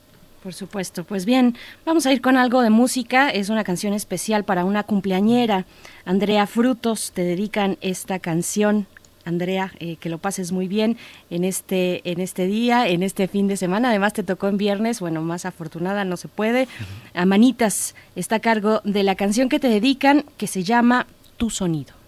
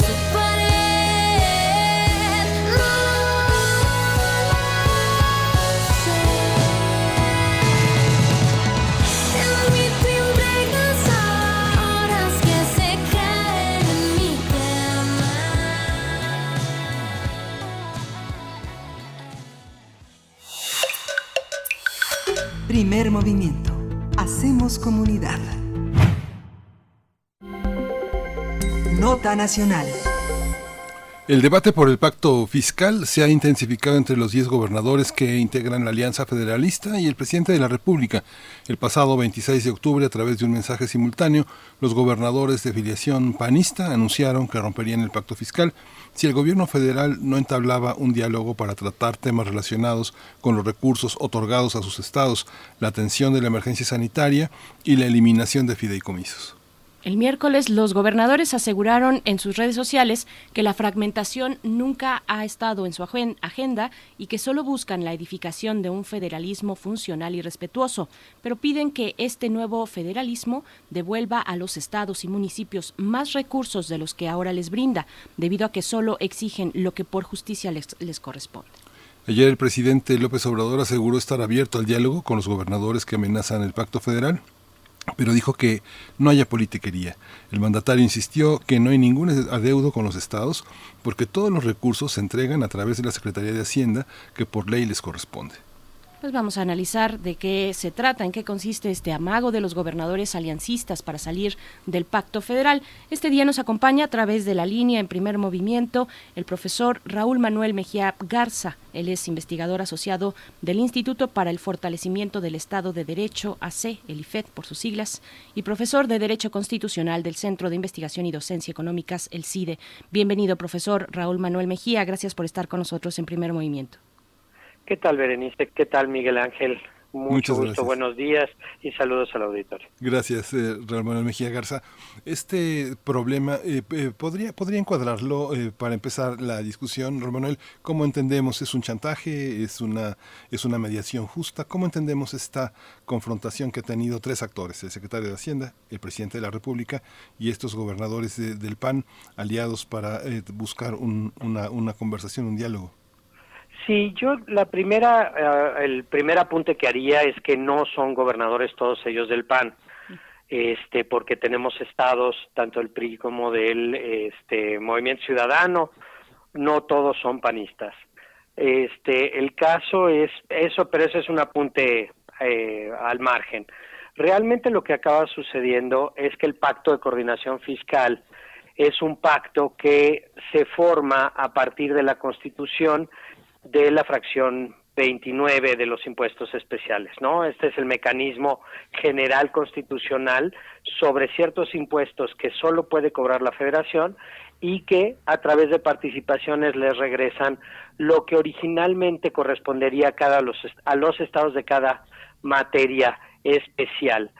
Eh, esto se, se después de la tercera convención hacendaria a partir de los años 70 en una ley de coordinación fiscal se establece la posibilidad de generar pactos por cada uno de los estados, en donde los estados desincorporan su facultad de cobro directa, se la trasladan a la federación y la federación a través de participaciones regresa estos dineros a los estados, ¿no? mediante el fondo de eh, ingresos participables. Eh, esto además coincide con la con, con también constitucionalmente con la facultad que tiene la Federación para establecer todas las contribuciones necesarias para cubrir su propio presupuesto. Entonces, esto evita que los estados primero establezcan eh, eh, rubros de, fiscalización o rubros eh, de impuesto iguales a los de la federación y se duplique la contribución para el ciudadano. Así solo tenemos un, un, nivel de, gobierno que, que, recauda, que es la federación, y después un sistema de participaciones que regresa. A partir de las últimas reformas a la ley de coordinación fiscal, la fórmula se va modificando de los componentes federalistas o de los componentes de federación que tenía para incorporar eh, eh, elementos o factores poblacionales. Esto hace el sistema de reparto mucho más equitativo a nivel poblacional y ah, lo hace casi redistributivo en algunos casos, pero evidentemente esto hace disfunciones o genera disfunciones en cuanto a lo que cada estado recauda frente a los demás, ¿no? Los estados con mayor recaudación en ese sentido aportan más, reciben menos porcentualmente. No, esto hay una discusión y realmente habría que hacer un estudio de cómo están las proporciones, porque he visto este es he visto esquemas y he visto escalas y, gráficas de todo tipo. Algunos dicen que, que, en efecto los que más recaudan menos reciben y he, visto también gráficas que dicen que no. No habría que hacer un estudio sobre esto. Entonces este es el contexto constitucional cuál es el amago lo habíamos platicado la vez pasada cuando hablábamos de la alianza federalista y la salida de la CONAGO. Pues esta es una progresión justamente de esa salida, ¿no? Y de eh, que los gobernadores están viendo reducidos sus participaciones y aportaciones para el próximo presupuesto, se están viendo eh, problemados para el financiamiento de ciertas condiciones eh, ya comprometidas por parte de los estados y en efecto están haciendo un amago de salida del pacto fiscal. Así como una condición general, si les parece, y sobre esto seguimos con las preguntas. Berenice Miguel Gracias, profesor Raúl Manuel. Pues bueno, esto, en su opinión, es, es un amago con sustento, digamos, hay justificación en esta alianza para plantear estos términos eh, y romper con el pacto fiscal, o, es un motivo que se encontró para levantar un bloque opositor frente al Ejecutivo Federal. ¿Cómo lo ve? ¿Y de qué se trata también? ¿Qué, qué significa un pacto federal? ¿Qué se da y qué se recibe cuando se está dentro de un pacto federal? Claro que sí, Berenice. Mira, yo, si hay un amago, evidentemente esto eh, eh, ayuda a galvanizar lo que es la, alianza federalista frente al gobierno federal, eh, sirve como un punto de unión, pero también es cierto que durante los últimos sexenios el reparto federal había venido creciendo de manera constante por parte del gobierno federal hacia los estados y esto representa una disminución o un digamos un, una vuelta en U en cuanto al sentido de las participaciones, ¿no?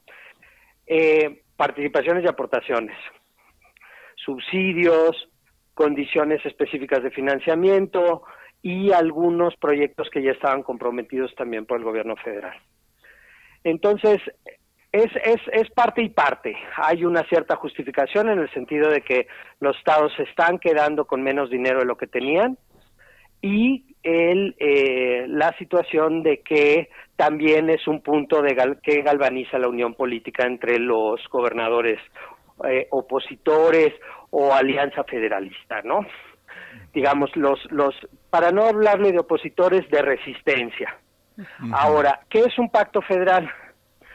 Eh, normalmente firmados o aprobados por las legislaturas de los estados a través de la ley de coordinación fiscal, porque los estados desincorporan su facultad originaria de cobrar impuestos, que es propia, pero a través del pacto salen. Él también leído mucho que la ley de coordinación fiscal no contempla un mecanismo de salida como todo mecanismo coordinado y como todo mecanismo que depende de la voluntad de los firmantes, o la expresión de una mayoría por parte de un poder legislativo en un, en un acto contrario a la misma adherencia podría traer una salida del pacto fiscal.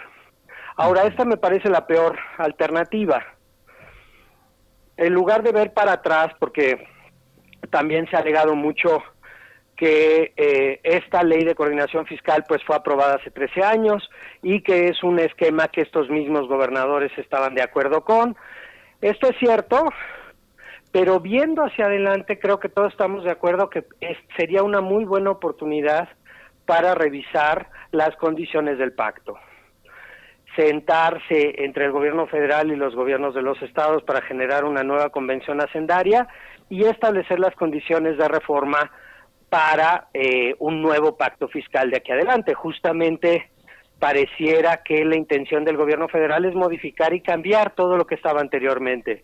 Entonces, en lugar de estarnos fiscal, eh, yo, mi opinión, que en lugar de estarnos fijando en la eh, quién firmó, quién no firmó, quién montó el sistema de coordinación actual, yo creo que podríamos pensar en una renovación y evitar que estados en lo particular se salieran, ¿no? Porque entonces entramos en la discusión muy complicada de, ay, sí, pues te sales y qué estado realmente puede sobrevivir y no, y si es un amago creíble o no es un amago creíble. Yo creo que políticamente es complicado, independientemente que los números, los estados puedan sobrevivir o no fiscalmente, ¿no? Sí es muy complicado que los estados sobrevivan de manera individual sin un pacto fiscal general, porque además no tienen los mecanismos de recaudación locales necesarios para hacer la compensación, independientemente que numéricamente pudieran eh, sobrevivir, o sea, en una gráfica o en una suma tuvieran los ingresos suficientes.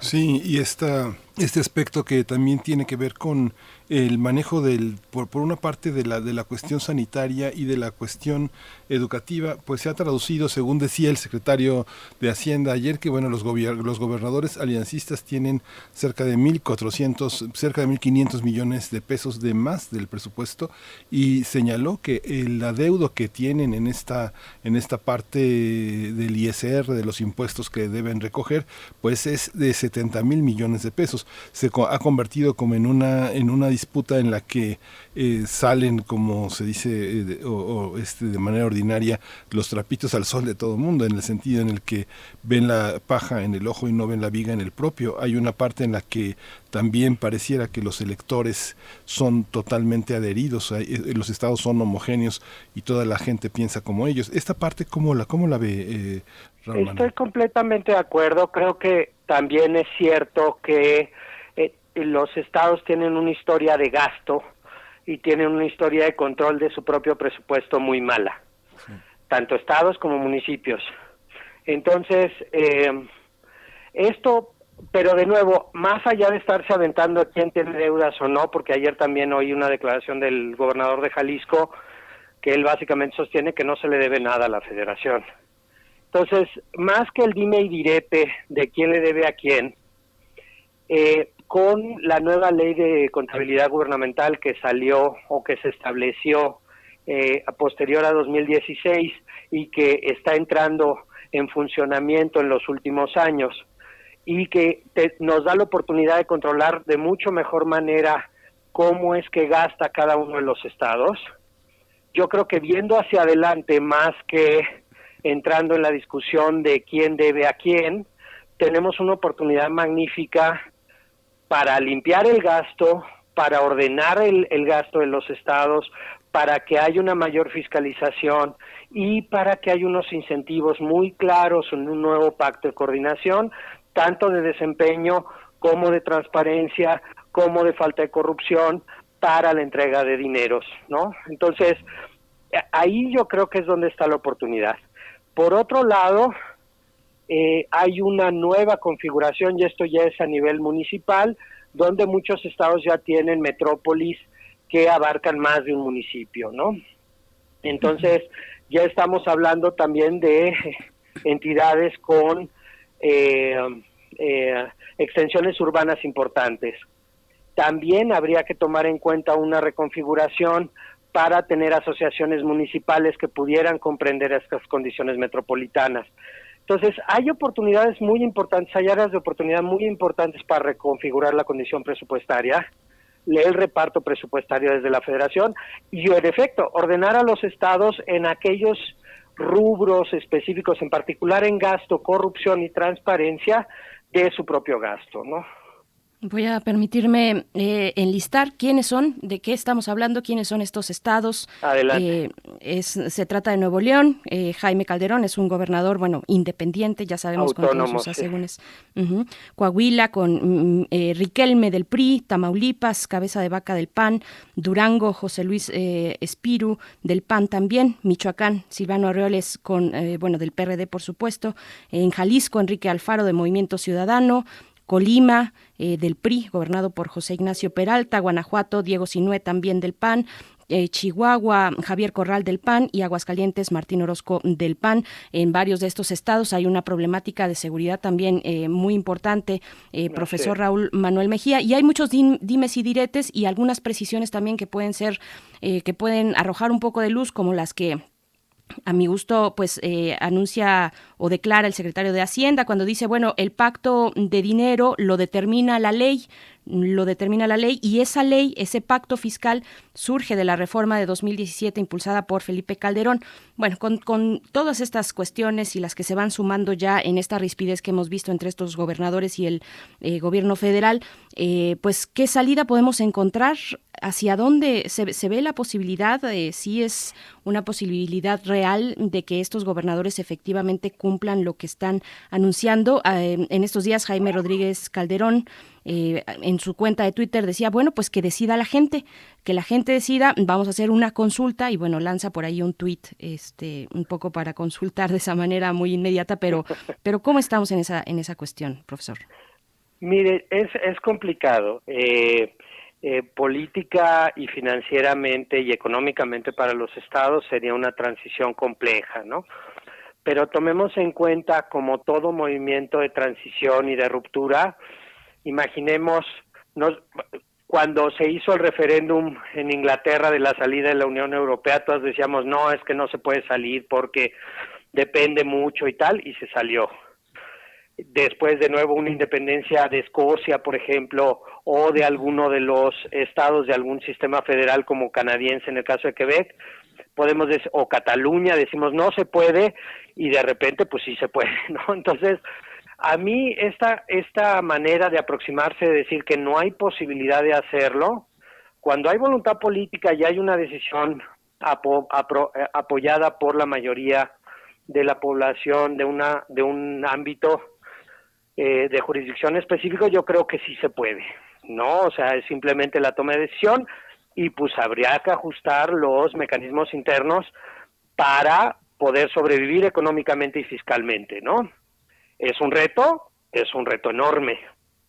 Claro, y seamos muy claros, no estamos hablando de un movimiento secesionista, es un rompimiento de un pacto fiscal que ni siquiera está establecido directamente en la Constitución, sino que depende de la voluntad misma de los estados. Mm. Entonces, yo veo una salida, sí, una renegociación hacia el futuro, tomando todas estas áreas de oportunidad, ¿no? Mejoramiento de gasto, mejoramiento de transparencia, disminución de la corrupción, tal vez regresando un componente más federalista y de condiciones de eh, metrópolis urbanas al pacto federal y rehacer este pacto, ¿no? Una negociación hacia adelante. Si estamos en este impasse y se sigue eh, estirando la liga de un lado como del otro y en lugar de buscar elementos, áreas de oportunidad, y mecanismos para negociar hacia el futuro. Seguimos en la oposición y polarizando más y más, es muy posible que sí se pueda llegar a un rompimiento del pacto, ¿no? Eh, eh, además, con una con una situación negativa para ambas partes, o sea, no es no es solo el Estado el que va a sufrir, la Federación va a sufrir una pérdida de cierto tipo de ingresos y de coordinación específica para cierto tipo de gasto etiquetado en las en las en las entidades. Entonces, yo creo que esto esto hay que tenerlo muy en cuenta y claramente pugnar por un futuro negociado, renegociado y sentarnos en una mesa general a renegociar este pacto. De nuevo, no es renegociar la Constitución, no es renegociar las condiciones federales eh, de, de la República, es renegociar cómo se distribuyen los dineros. Sí. Pues eh, Raúl Manuel Mejía Garza, muchas gracias por este panorama, por además por esta adenda comparativa en el territorio internacional, en el ámbito internacional, que también ilumina los las, las aristas de nuestra legislación, que la pone que la pone en comparación, la pone en contexto. Muchas gracias por esta mañana tan tan interesante. Eh, eh, Raúl Manuel Mejía Garza es investigador asociado del Instituto para el Fortalecimiento del Estado de Derecho. Hace muchas gracias. Eh, Miguel Ángel Berenice, muchísimas gracias. Estoy a la orden este y, de, y saludos de nuevo a su auditorio. Hasta luego. Gracias. Gracias quien, no vive, quien no vive pegado a las noticias eh, no se habrá enterado eh, que Rosa Isela Rodríguez es la nueva secretaria de Seguridad Pública pues eh, es muy importante, es un nombramiento histórico, Berenice, porque eh, nosotros insistimos en decir nosotros, nosotras. Cuando eh, las mujeres son incluidas en el discurso, dicen los que han hecho estudios significativos sobre la participación ciudadana, la participación estudiantil, la participación académica, que las mujeres se sienten incluidas, que participan, se atreven a dar el paso adelante porque saben que hay un lugar para ellas y esto es histórico, Berenice. Por supuesto, ya tenemos esta noticia, se ha anunciado por parte del presidente Andrés Manuel López Obrador que quien sustituirá a Alfonso Durazo al frente de la Secretaría de Seguridad Ciudadana, de Seguridad y Participación Ciudadana será precisamente Rosa Isela Rodríguez Velázquez. Durante ella, durante la gestión del presidente mm, Andrés Manuel López Obrador, cuando fue jefe de gobierno del Distrito Federal, eh, pues bueno, ella fue directora general de Participación Ciudadana y directora general de Concentración Política Política y Atención Social y Ciudadana de la Secretaría de Gobierno. Bueno, hay mucho que decir eh, sobre esta decisión estamos tomándola un poco al vuelo, pero eh, vamos a ir pues dando un poco cuenta de lo que significa esta decisión, de cuál es el perfil de la propia Rosa Isela. Es una mujer eh, al servicio público pues muy conocida, pero bueno, ahí está, ahí está esta decisión que vamos eh, comentando con ustedes. Mientras tanto, Miguel Ángel, nos vamos a ir con una de las colaboraciones que nos envía nuestra compañera Verónica Ortiz, algunas recomendaciones sobre literatura, en este caso el Hijo del Héroe de Carla Suárez. Vamos a escuchar y volvemos. Estamos en primer movimiento. Vámonos.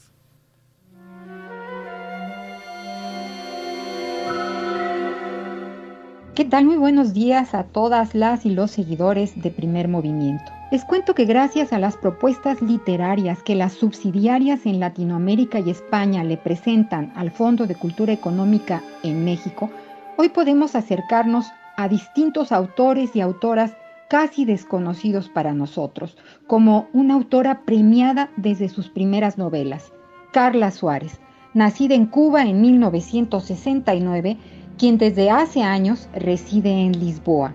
Sus textos se han traducido a varios idiomas y han sido adaptados a la televisión y al teatro.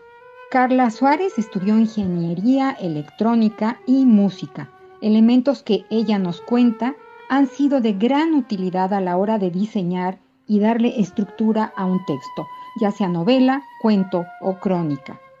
De Carla Suárez, tengo el gusto de recomendarles El Hijo del Héroe, recién publicada en la colección popular del Fondo de Cultura Económica. Si bien el tema central es la guerra de Angola, en la que participaron y murieron miles de cubanos y de la que poco se ha escrito, la autora, de la mano de su protagonista, un niño de 12 años, Ernesto, quien pierde a su padre en esa guerra, le dará vida a El Hijo del Héroe, novela que recorre la vida personal y familiar de ese niño, quien al morir su padre, en una guerra para él desconocida y lejana, pierde su infancia y tendrá que enfrentar, sin comprenderlo del todo, su situación de hombre y orfandad.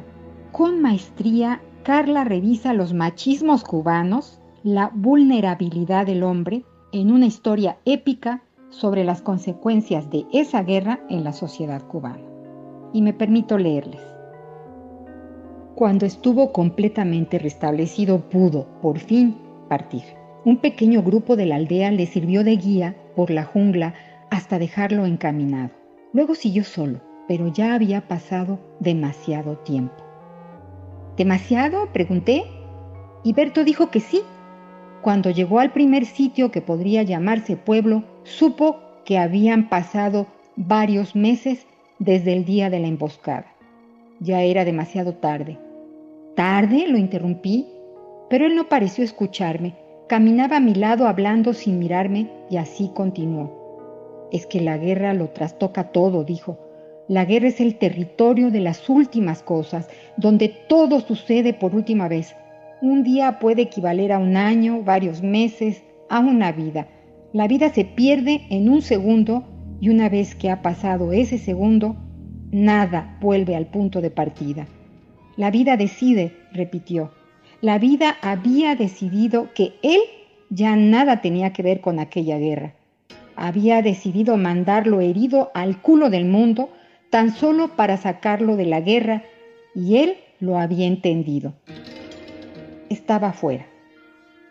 Carla Suárez, El hijo del héroe, una novela crítica y excepcional que nos hace partícipes del modo en que la historia con mayúscula se interpone y condiciona los sueños individuales de libertad. Más libros, más libres. Y ahora sí, por favor, quédese en casa leyendo. Hasta la próxima.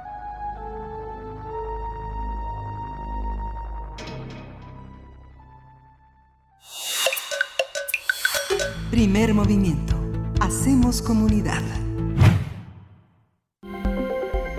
Nota Internacional. Tras los disturbios y la violencia desatada durante días por un presunto caso de abuso policial contra el joven Walter Ballas en Filadelfia, el gobierno de ese estado declaró un toque de queda que inició el 28 de octubre con el fin de evitar más violencia. Todo inició el pasado lunes después de que un hombre de 27 años, identificado como Walter Wallace Jr., recibiera varios eh, disparos de dos policías, a pesar de que no representaba una amenaza inminente, como se puede apreciar en un video que circula en redes sociales. Los agentes fueron al vecindario de West Filadelfia después de recibir una llamada de alerta porque un hombre portaba un cuchillo. El joven Wallace se negó, a desprenderse de su arma a pesar de las órdenes de los agentes. Eso lo informó el vocero del Departamento de Policía de Filadelfia. El video en, mencionado no deja claro si en realidad estaba sosteniendo un cuchillo, pero testigos dijeron que sí. La policía lo confirmó, no confirmó ningún detalle sobre el arma porque la investigación continúa abierta. Los dos oficiales le dispararon en al menos 14 ocasiones. Según su padre, el joven padecía problemas psicológicos y estaba en tratamiento. Además cuestionó por qué los agentes no utilizaron un tíser o una pistola de corriente eléctrica.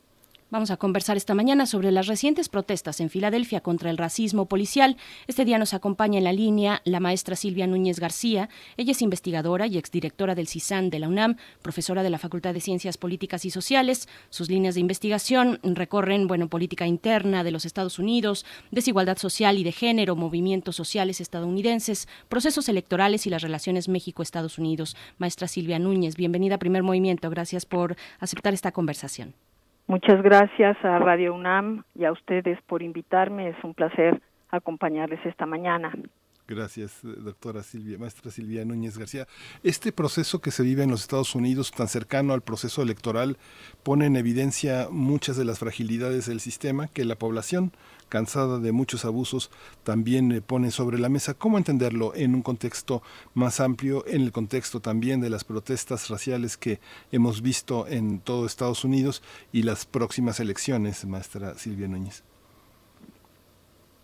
Bueno, en efecto, eh, hay que tomar en consideración que este proceso electoral que comenzó incluso antes de la pandemia ya venía eh, dando muestras muy claras, eh, no nada más de la polarización eh, social y política de los estadounidenses, sino sobre todo de dos candidatos diametralmente opuestos, el presidente Donald Trump que todos lo conocemos perfectamente bien, ha sido eh, un experto en buscar eh, profundizar las diferencias, las distancias en los Estados Unidos entre los distintos eh, grupos sociales y no se diga también a nivel de, de las relaciones entre las entre las étnicas y raciales. Eh, por lo tanto, eh, tenemos que eh, con la erupción de la pandemia, el COVID-19, esta sociedad no nada más sufre una situación de abatimiento en el ámbito económico, pero no se diga también en el, en, el, en el ámbito social. Hemos visto que las minorías como los afroamericanos, los latinos, las mujeres, eh, han sufrido las mayores consecuencias en términos de, de, haber visto eh, su situación económica venirse abajo, los niveles de desempleo en Estados Unidos eh, son históricos. Tenemos, por ejemplo, un dato interesantísimo. a más de 30 millones de estadounidenses en este contexto se han acercado a las instancias de gobierno que están haciendo eh, que están administrando precisamente eh, un programa eh, para el desempleo. Más de 30 millones han pedido estos apoyos. y eh, obviamente el confinamiento ha hecho que la violencia eh, sea, em, se haya intensificado. También conocemos los terribles acontecimientos de brutalidad policíaca que, que se han eh, sucedido de manera intermitente en diferentes ciudades de los Estados Unidos a lo largo de toda esta pandemia y bueno, los acontecimientos de Filadelfia de, de días pasados eh, eh, son no nuevos, sino simple y sencillamente eh, un, un, demuestran una continuidad en, en, torno al hecho de que eh, eh, la violencia racial, es decir, la falta de justicia racial, sobre todo para las minorías de afroamericanos, eh, no está resuelta, que si acaso en algunos lugares se han establecido medidas paliativas, eh, estas no, no están teniendo de alguna manera ya eh, eh, eh la solución de, del problema y eh, también tenemos que hablar de la incompetencia de las de las fuerzas eh, policíacas y de, y de los departamentos que como en el caso de, Filadel de Filadelfia eh, tienen eh, la especialidad para tratar de prevenir la violencia. Ellos tienen entre otros una oficina de prevención de la violencia que ha sido dotada de más de 10 millones de, de dólares anuales. Existe esta oficina desde hace, desde hace años y, y la violencia no, ha, no se ha reducido en, esta ciudad. Es la segunda ciudad más violenta luego, luego de Chicago, en donde eh, se han registrado, nada más le doy la cifra de este año, que es realmente ominosa, eh, de 1.642 heridos de bala y más de 368 asesinatos en Filadelfia este año. Maestra Núñez, sabemos que se tiene que retirar por distintos compromisos. Solo le pido un comentario de cierre. Ya en la puerta de eh, concluir el proceso electoral llega esta nuevo, este nuevo momento de protestas. ¿Cómo leerlo y qué impacto podría tener, profesora? Bueno, el presidente Donald Trump ha aprovechado todas estas protestas en las distintas ciudades de los Estados Unidos para atacar y denostar a los demócratas diciendo que si Estados Unidos eh, si el pueblo de los Estados Unidos decide votar por Biden, pues él es no solamente un candidato muy débil eh, para atacar el crimen, eh, sino que bueno, el resultado será de que los americanos vivirán en un país mucho más, mucho más inseguro y no nada más las personas, sino el patrimonio de los estadounidenses estará eh, seguramente en riesgo. Eh, eh, él ha señalado una y mil veces que él está a favor de, de la ley y el orden y esto en el caso de los acontecimientos de Filadelfia ha representado un, un gran reto para para eh, eh, Biden, pues es el, el, estado de Pensilvania, así como el estado de Florida, son dos estados que están precisamente ahorita en el ojo de la tormenta e, electoral. Eh, se está se estará por definir eh, hacia dónde se, se va a orientar el, el voto eh, el, el voto de los ciudadanos en estos dos estados que son numéricamente muy importantes por la dimensión que tienen en el colegio electoral de los Estados Unidos. Por lo tanto, Biden tuvo que de alguna manera tratar de matizar sus posicionamientos con relación al tema de la violencia policíaca. Eh, él se ha manifestado, sin embargo, en el sentido de que tiene que haber una nueva regulación eh, eh, para los, los policías y tendría que eh, eh, establecerse un registro a nivel nacional en donde se vayan asentando las faltas que, tienen los policías eh, en este sentido para que se conozcan y sean transparentes eh, y esto obviamente impida eh, impida que, que sigan participando como parte de las de, la, de los cuerpos policíacos pero ha tenido, como decía yo, que matizar de alguna manera su posición para decir que él está en contra de los saqueos y que eh, y que eh, también eh, no aceptará de parte de los ciudadanos actos de violencia en contra en contra de la policía. Por lo tanto, la apuesta está en el aire. Yo quisiera decir que las encuestas, por ejemplo, en el caso de, de Florida, eh, unas mencionan que Trump tiene en ese estado tres puntos más arriba, pero otras dicen que Biden tiene seis puntos. Entonces, tanto en Pensilvania como en Florida vamos a seguir encontrando este fenómeno hasta, bueno, hasta que se suceda el, el, martes 3 y eh, sobre todo no sabemos cómo nos vamos a amanecer el día 4 si, eh, eh, si, si el presidente Donald Trump y sus seguidores está, estarán dispuestos o no a aceptar el, el resultado o, o eh, que, den, que, que dé el voto esa noche o Estados Unidos entrará en una, eh, en una etapa en donde el, el conflicto seguirá eh, seguirá manteniéndose y con expectativas eh, que no podemos prever realmente eh, en, términos de cuál sería la respuesta de la sociedad civil organizada en los Estados Unidos a, lo largo y a lo ancho de toda esa nación.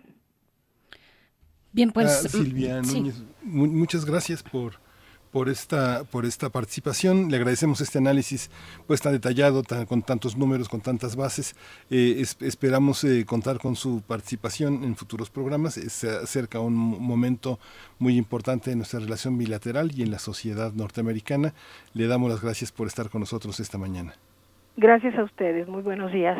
Muchas gracias. La maestra Silvia Núñez García, investigadora y exdirectora del CISAN de la UNAM, profesora de la Facultad de Ciencias Políticas y Sociales de la UNAM. Muchas gracias, profesora. Bueno, son las 9 con 53, mm, las 8 Las 8 con, con 53 minutos de la mañana. Bueno, esto con el, con el horario de invierno, pues uno a veces se atora, pero, pero no, ahí está, estamos a punto de llegar a nuestra, eh, al final de esta segunda hora, pero nos vamos a despedir con eh, una entrega de la revista ¿Cómo ves? Ustedes saben que la revista ¿Cómo ves? Pues es una publicación de la Dirección General de Divulgación de la Ciencia que ha publicado ininterrumpidamente desde 1998 y que se dedica además a a divulgar la ciencia, a difundir la ciencia eh, en el país, específicamente hacia los jóvenes, las y los jóvenes en este país, muy jóvenes de bachillerato, de primeros años de licenciatura. Esta entrega es precisamente acerca del racismo. Vamos a escuchar. Revista Cómo ves. En la Galería de Arte Británico de la Universidad de Yale hay un cuadro muy peculiar, el retrato de un toro rodeado por cuatro gallos, esto en homenaje a Lawrence Stern, escritor de origen irlandés. ¿Un toro y unas aves para conmemorar la vida de un hombre? Suena excéntrico, pero en el siglo XVIII, las y los dueños de animales pagaban fortunas por inmortalizar a ejemplares destacados por sus características físicas. Esto nos lleva a repensar algo, el afán de los seres humanos por mejorar a las especies. La humanidad ha recurrido a la selección artificial para obtener desde flores más hermosas y hasta vacas que producen más leche. Este método logra que organismos de características deseadas se reproduzcan para satisfacer necesidades y hasta caprichos. Perros, lobos, pollos o ganado son algunos ejemplos de este proceso que también usa ingeniería genética para modificar caracteres visibles, llamados fenotipos. Por esta razón existen claveles blancos, rojos, blancos moteados de rojo, rosados o moteados de blanco. Todo gracias a la intervención humana. En el siglo XVIII, el agricultor Robert Bakewell dio origen a la oveja Leicester, un animal considerado superior por su venta en el mercado. La idea sobre razas superiores e inferiores se lleva al ámbito humano. A fines del siglo XVIII, el médico Benjamin Rush argumentaba que tener piel oscura era una enfermedad similar a la lepra. En Inglaterra, una revista retrataba a los irlandeses como una raza inferior capaz de cometer actos diabólicos. En ese entonces, se creía que las capacidades mentales de las personas estaban determinadas por el color de la piel y el sexo. Los varones blancos se consideraban superiores, por ello se ocupaban del gobierno. Quienes estaban condenados a trabajos forzados, extenuantes e incluso denigrantes eran las personas de piel oscura, las minorías étnicas y, por supuesto, las mujeres. Estas prácticas tienen nombre, racismo, una idea que aprueba la superioridad de algunas personas sobre otras basado en características biológicas. Esta ideología defiende la división de los seres humanos según fenotipos, a los que llama razas. En Dinamarca, hasta 2014, las personas que querían cambiar de sexo tenían que esterilizarse antes. ¿Y qué decir del ya mencionado régimen nazi, que mutiló los órganos sexuales de personas con enfermedades mentales, alcoholismo, ceguera y deformidades físicas? La selección artificial y la eugenesia no están tan alejadas del racismo. ¿Piensas que esto no existe en México? Pues lamentablemente es una realidad tan enraizada que a veces no la reconocemos. No es resentimiento, es una cultura que fomenta desigualdad, injusticia y crueldad. No hay superioridad, no hay razas. Lo que existe son prejuicios basados en la apariencia. Como dijo Mandela, Nadie nace odiando a otra persona por el color de su piel. La gente aprende a odiar, pero también se le puede enseñar a amar. Esta fue una coproducción de Radio UNAM y la Dirección General de Divulgación de la Ciencia de la UNAM, basada en el artículo Racismo, Selección Artificial y la Oveja Británica, de Ingrid Tokun Hara. Si te interesa conocer más sobre la historia del racismo, consulta la revista Cómo ves, la publicación mensual de divulgación científica de la UNAM. Revista Cómo ves. Primer movimiento. Hacemos comunidad. Bien, pues estamos, sí, Miguel Ángel, a punto de despedirnos, querido. Sí. Sí, sí, sí, Berenice. Tenemos una complacencia, tenemos una complacencia para, para Berenice Camacho este, en este viernes. Eh, la diversidad de sus gustos musicales es aleccionadora y aprovechamos también para decirle adiós a la radio Nicolaita y para presentar esta canción que eh, nos vincula entre una y otra hora, Berenice. Claro que sí. Bueno, no es para mí, nos la pide Ninja 723, pero gracias porque porque sí está sí está padre la rola que vamos a escuchar, está a cargo de las ultrasónicas, ustedes las recordarán, un punk hecho por mujeres en esta ciudad por ahí de la década de los 90, robi- rompiendo las tocadas las ultrasónicas. Esto se llama Monstruo Verde y con esto nos despedimos de esta segunda hora para mm, dar pie a la siguiente. Quédense aquí en Radio UNAM. Nos despedimos de la radio Nicolaita, pero nosotros continuamos. y empieza a danzar.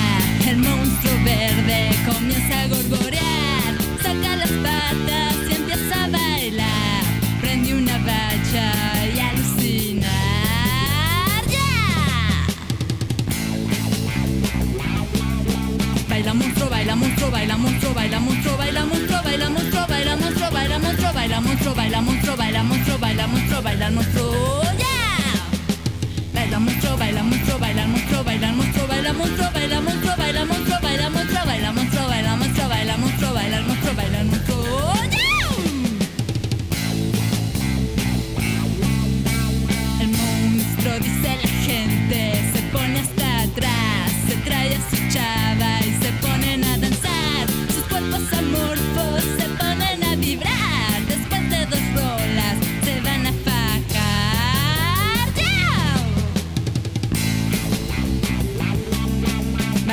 baila monstruo, baila monstruo, baila monstruo.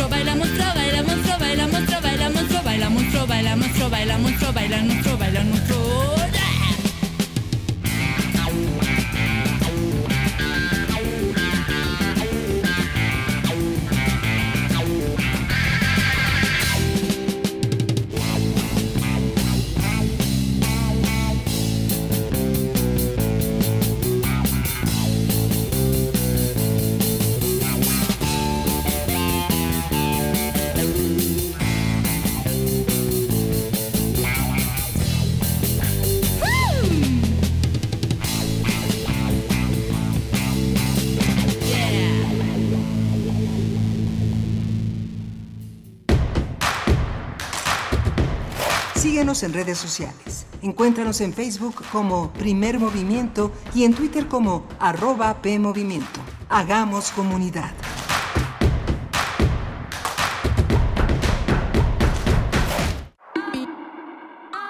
Del 6 al 8 de noviembre, Casa del Lago UNAM presenta Festival Poesía en Voz Alta 2020. La lengua que vibra antes de la palabra. Por primera vez en edición digital, este emblemático festival presenta más de 20 actos con figuras de la música contemporánea. La voz extendida y la interdisciplina durante tres días en los que la lengua se pone a vibrar. Escucha sets de artistas como Murkov, Anea Lockwood, Sarmen Almond, Martina Raponi, Ampersand, Cusina Povera, Amor Muere, entre otros. Y recrea la historia de la experimentación poética en Latinoamérica con obras de figuras imprescindibles como Augusto de Campos, Clemente Padín o Juan José Gurrola.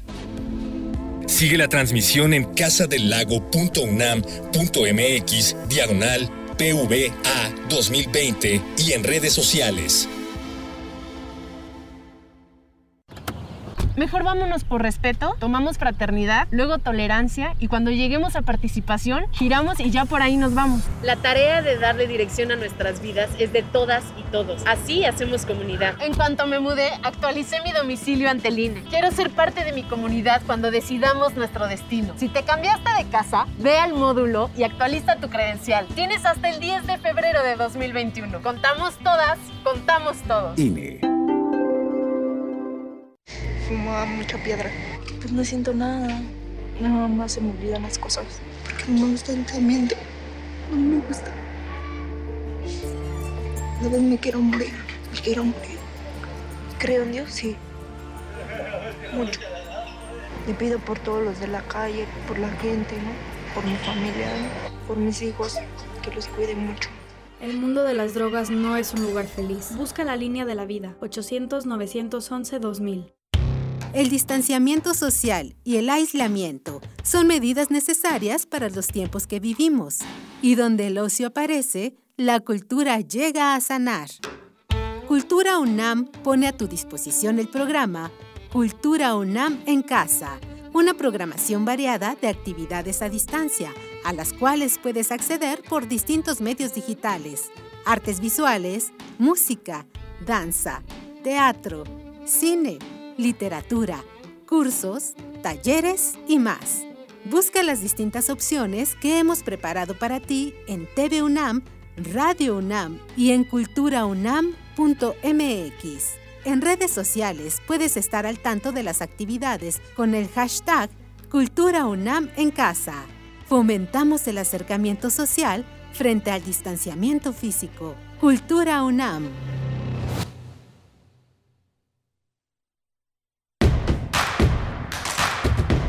Encuentra la música de primer movimiento día a día en el Spotify de Radio UNAM y agréganos a tus favoritos.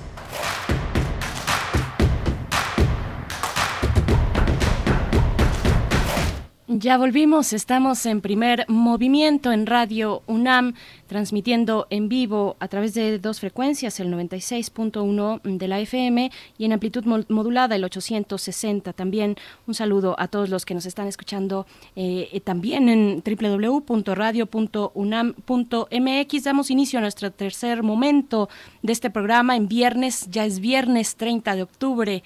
Eh, son las nueve con cinco y nos encontramos, eh, bueno, en la dirección de la producción ejecutiva Uriel Gámez esta mañana, con Arturo González en los controles técnicos, todo el equipo de primer movimiento en sus puestos, Tamara Quirós por ahí en redes sociales, eh, pero también muy, muy atentos con la información, eh, con Antonio Quijano, eh, con todo lo que se tiene que resolver tras bambalinas también, con Miriam Trejo, bueno, y todos los demás, muchas gracias por estar pendientes y, al, al, tanto de este, de este programa. Miguel Ángel Quemain en el micrófono, ¿cómo estás? Hola, Berenice Camacho, buenos días, buenos días a todos. Ha sido un programa interesante y esta noticia que, bueno, ya, ya la analizaremos, pero Uriel Gámez nos documentaba que durante la administración de Marcelo Ebrard eh, como jefe de gobierno de la Ciudad de México, eh, eh, Rosa Isela Rodríguez fue coordinadora del Gabinete de Gobierno, Seguridad y Procuración de Justicia, desde donde impulsó la formación de redes sociales para la prevención del delito. Habrá que seguir este nombramiento porque finalmente resguardada, cobijada por un equipo muy importante por toda una reunión de seguridad matutina a la que ella asiste. Va a ser interesante la conducción de una mujer de las fuerzas policiales. Yo creo que la, mano de la defensa de derechos humanos, de la igualdad, de la, de la perspectiva de género es muy importante en las fuerzas policíacas, tanto en su relación con la ciudadanía como hacia el interior. Las relaciones, la perspectiva de género no solo es una cuestión laboral, también esa es una cuestión muy importante hacia las propias familias eh, de, los, eh, de los policías, hacia sus esposas, quienes eh, tengan esposas o esposos, quienes los tengan, difícil en ese territorio tener esposo como policía, pero sus hijas, la, perspectiva familiar es muy importante, va a ser un desafío, todo un laboratorio para, para lo que viene, Berenice. Por supuesto, bueno, y es que eh, el comentario es por esta noticia que ya anunciábamos hacia la hora anterior. Se da a conocer por parte del presidente de la República quién ocupará el cargo frente a la Secretaría de Seguridad y Protección Ciudadana, ahora ante la renuncia de, eh, de Alfredo Durazo, que se va a competir precisamente en las elecciones en su estado en Coahuila. En Coahuila, sí, ¿verdad? En Sonora, perdón. En, sí, Sonora. en Sonora, exactamente. En Sonora, perdón. Y pues bueno, llega esta noticia. Rosa Isela eh, dará, eh, ahora pues estará, eh, ya es, ya fue, ya ha sido anunciada esta, este cargo al frente de la Secretaría. Ella tiene, es muy interesante que menciones, mm, Miguel Ángel, este cargo que tuvo como eh, pues coordinadora de gabinete de gobierno, seguridad y procuración de justicia cuando la administración de Marcelo Ebrard eh, Casaubón como jefe de gobierno, pero ella también, Rosa Isela, tiene una experiencia pues muy marcada en el ramo de lo social, como secretaria de Desarrollo Rural y Equidad para Comunidades, como secretaria de Desarrollo Social, directora general del Instituto para la Atención de los Adultos Mayores en distintos momentos de la administración pública, por ahí entre 2009 y 2018 estuvo ocupando estos cargos. Interesante la decisión de que sea además una mujer con este específico perfil, la que llega a dirigir la, la seguridad eh, pública a nivel federal pues bueno, eh, cuáles son sus comentarios. Será muy interesante leerles. Ahí están nuestras redes sociales. Para esta hora estaremos, bueno, viene la poesía necesaria ya en unos momentos más en la voz de Miguel Ángel Quemain. Después nuestra mesa del día. Vamos a conversar sobre los antídotos para vivir en el encierro. No todo el futuro es un caos.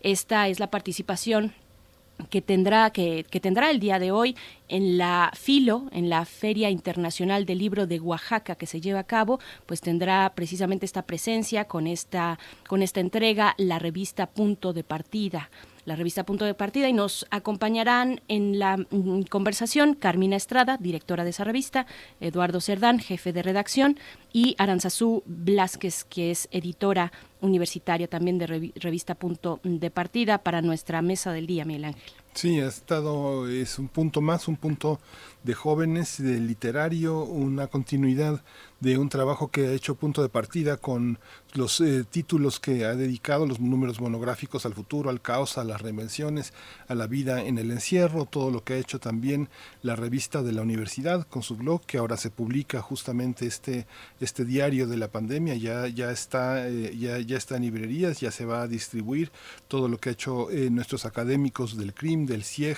de distintas, del PUEC, de los, de los distintos programas para tratar de ofrecer una respuesta, una comprensión, un entendimiento de lo que significa este confinamiento, este encierro, esta, este cobijo, eh, este recular en las actividades cotidianas para entender quiénes somos eh, y eh, cómo está conformada nuestra identidad, que ahora en un aspecto se hace visible con, este, con esta situación.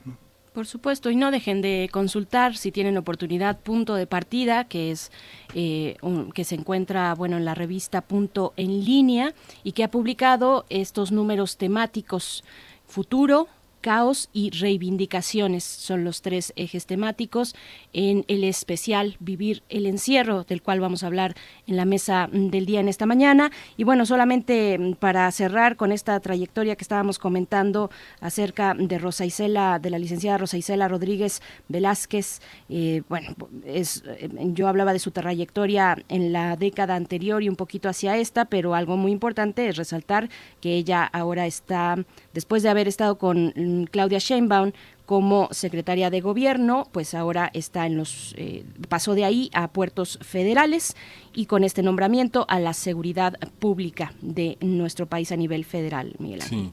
Hay que decir que ella egresó de la Escuela de Periodismo Carlos Septién García, que ella ejerció como reportera, una excelente reportera, estuvo en el periódico La Jornada, después se encargó de organizar la comunicación en la Asamblea Legislativa. Es una, es una, es una mujer que ha desarrollado sus cualidades que siempre, siempre manifestó, su honradez, su capacidad de, de mando y de comprensión pues es eh, en lo personal es un nombramiento que tiene muchas expectativas. Ojalá, ojalá le vaya muy bien a nuestro país con ella.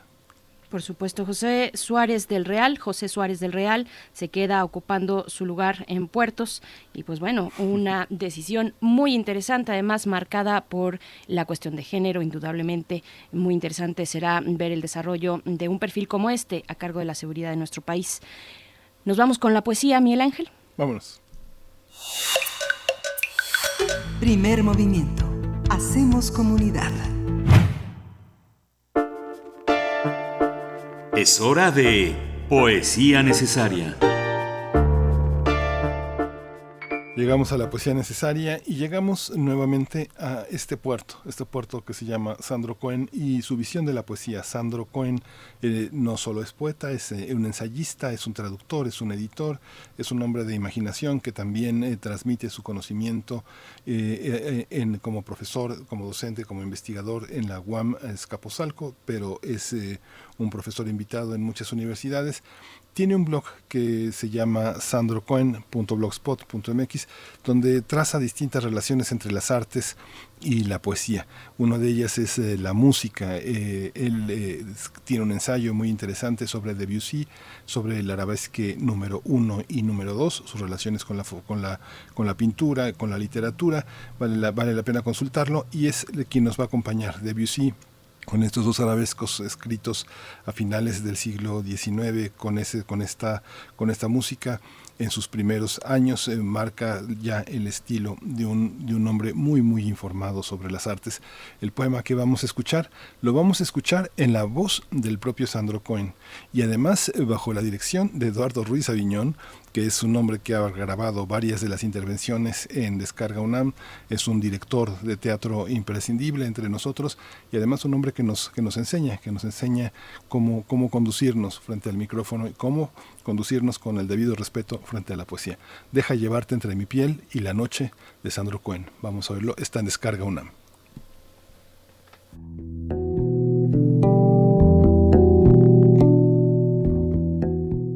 Deja llevarte entre mi piel y la noche.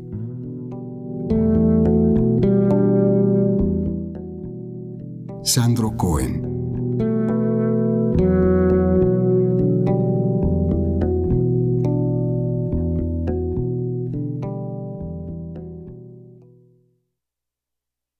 Deja llevarte entre mi piel y la noche. Déjate fluir por mis brazos y piernas. Déjame entrar en tus sueños bajo llave, tocar con tus manos la piel que tú tocas, sentir con tu lengua la lengua que buscas. Ábreme el velo que vela tus armas. Penetra en mi carne hasta que sea tu carne. Quiero saber qué sientes en la espalda, tu arco de triunfo, tu bóveda clara. Quiero escuchar el río de tu sangre cuando se abren tus piernas como telón de fondo, cuando cierras los ojos. Necesito llevar conmigo tu aliento, la imagen de tu brazo encima de la almohada, la sombra de tu cadera, onda luminosa, la luz de tus párpados cerrados. Me sostienen los verbos que sueñas en voz alta, los gemidos con el nombre que nadie escucha el vaivén de tus dedos que buscan el vacío. Me levanta el aroma de tu pelo y me impulsa la promesa de volver otra vez. el rumor de las sábanas, la vigilia de tu sueño. Deja llevarte conmigo esta noche y veremos el sol mucho antes que amanezca.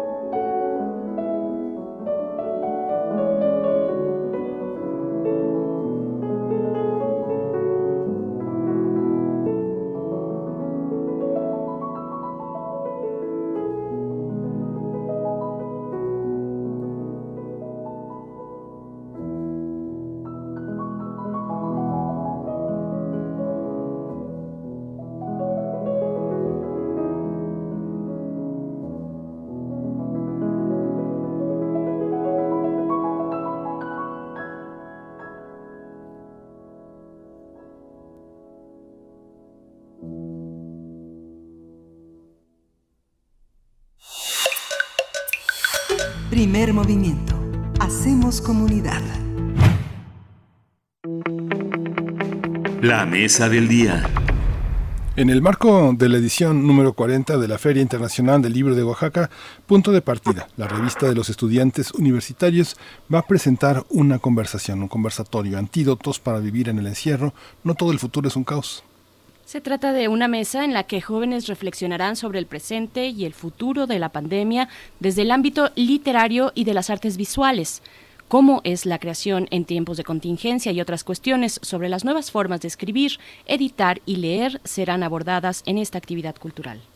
Y es que el encierro impuesto por la pandemia ha obligado a la comunidad cultural a buscar remedios para sobrellevar esta circunstancia, reinventarse con creatividad e imaginar el futuro después de la contingencia sanitaria. Cabe señalar que durante la contingencia, la revista Punto de Partida ha dedicado sus títulos al futuro, al caos y reivindicaciones también. Son estos tres ejes temáticos, así como el especial Vivir el encierro en la mesa Antídotos para Vivir en el Encierro, que va a ser transmitida hoy a partir de la una y media de la tarde a través de Facebook Live de Punto de Partida y de Literatura UNAM. Eh, a partir de esta actividad de la revista Punto de Partida en la FIL Oaxaca, vamos a conversar sobre la creación en tiempos de contingencia y está con nosotros Anel Pérez, que es la directora de Literatura y Fomento, Fomento a la Lectura de la UNAM. Bienvenida, Anel Pérez, gracias por estar aquí otra vez. Miguel Ángel y Berenice, muchísimas gracias y me encanta estar con ustedes en primer movimiento. gracias. Querida Anel, muchas gracias por estar aquí. También saludamos a Carmina Estrada, quien dirige la revista Punto de Partida. Y igualmente es un gusto poder conversar contigo, Carmina Estrada. Bienvenida a Primer Movimiento. Muchas gracias. Eh, buen día al auditorio. Gracias, Miguel Ángel, Berenice. También con gusto estar siempre en Radio UNAM Casa. Gracias. Pues eh, vamos a empezar con, Anel Pérez, porque eh, eh, en el caso de Anel de Anel Pérez, has, estado eh, muy atenta desde un observatorio cultural permanente, recogiendo los datos de los lectores, de los jóvenes en la universidad y extramuros también, eh, sobre el comportamiento que han tenido sus hábitos.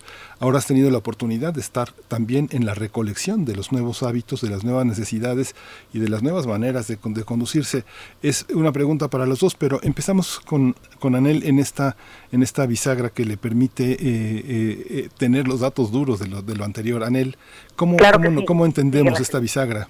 Creo que, creo, que, creo que te refieres en específico a la encuesta que presentamos el año pasado, Leer y Escribir en la comunidad universitaria, que en efecto recopiló muchísimos datos de los gustos, los momentos, las motivaciones, las lecturas y desde luego sobre los, propios lectores universitarios, ¿no? que era la primera, la primera encuesta que hicimos en, en hábitos lectores universitarios. Y este año sin duda, y eso creo que eh, es de lo que vamos a hablar un poco en la FIL Oaxaca, ha habido una modificación en los hábitos de escritura y de lectura, no hay duda. Es decir, la pandemia y el encierro nos obliga de alguna manera a mirar hacia adentro, a leer de maneras distintas, pero también desde luego a escribir de maneras distintas. Eh, la participación que ha tenido, el, y aquí me refiero a toda Cultura UNAM, el, de esta misma semana el doctor Volvi presentó, como sabes, una, eh, una conferencia de prensa sobre todo lo que se ha hecho en materia de, de, hábitos culturales y de cómo es la respuesta de, me refiero a los consumidores de cultura. Es muy interesante ver cómo ha sido un asunto de supervivencia. O sea, la cultura aquí ha demostrado ser un asunto de absoluta supervivencia. Y el caso de punto de partida es muy interesante porque, como tú sabes, es una revista de jóvenes para jóvenes. Eh, cuando la fundaron Margot Glantz y Gastón García eh, Cantú en los años 60, decían que era un espacio de expresión en tiempos marcados de la intolerancia. Eso decían en, el 66. Y ahora, pues seguimos en un espacio de intolerancia, pero además de crisis. Y creo que a lo largo de estos 50 años, eh, la propia revista se ha fortalecido, pero también ha sido una especie de visor de lo que ocurre en el terreno de la escritura entre los jóvenes, para mirar cómo, cómo sobrevivimos las crisis, de qué escribimos, ¿Por qué, ¿Por qué escribimos lo que escribimos? ¿Desde dónde? ¿Cuáles son los temas, las nuevas modalidades de escritura? ¿Cómo se han expandido los propios criterios de qué es escribir literatura? Y en eso, punto de partida, es un referente, sin duda, en la UNAM. Con, eh, además, ahora nuevas plataformas que apoyan no solo por la pandemia, sino por la naturaleza propia de cómo conocemos, escribimos, producimos. Y tenemos punto de partida impreso, punto en línea y también pues continuamos siempre con los concursos que son fundamentales. Ahora si quieres Carmina nos puede ampliar y desde luego la colección de libros y de ediciones punto de partida. Entonces, creo que en esto de tiempo de aislamiento, eh, todas las plataformas de punto de partida han funcionado como un como un café, como un espacio de encuentro entre jóvenes, entre qué jóvenes, los escritores y los lectores. Ha sido una especie de eh, espacio abierto para que en esta pandemia de encierro lo que sí se abra es la comunicación entre lectores y escritores jóvenes. y em, obviamente de generaciones afines, ¿no? Y eh, las temáticas ellos mismos las definen. Hemos abierto secciones particularmente interesantes para los jóvenes, como Tinta Suelta, que es un ejemplo de, de cómic, ¿no? Que ahora la narrativa gráfica toma cada vez más posibilidades de entrar en el canon literario, vamos a decirlo así, porque ya estaba desde siempre, pero no, no estaban en los cánones literarios, ¿no?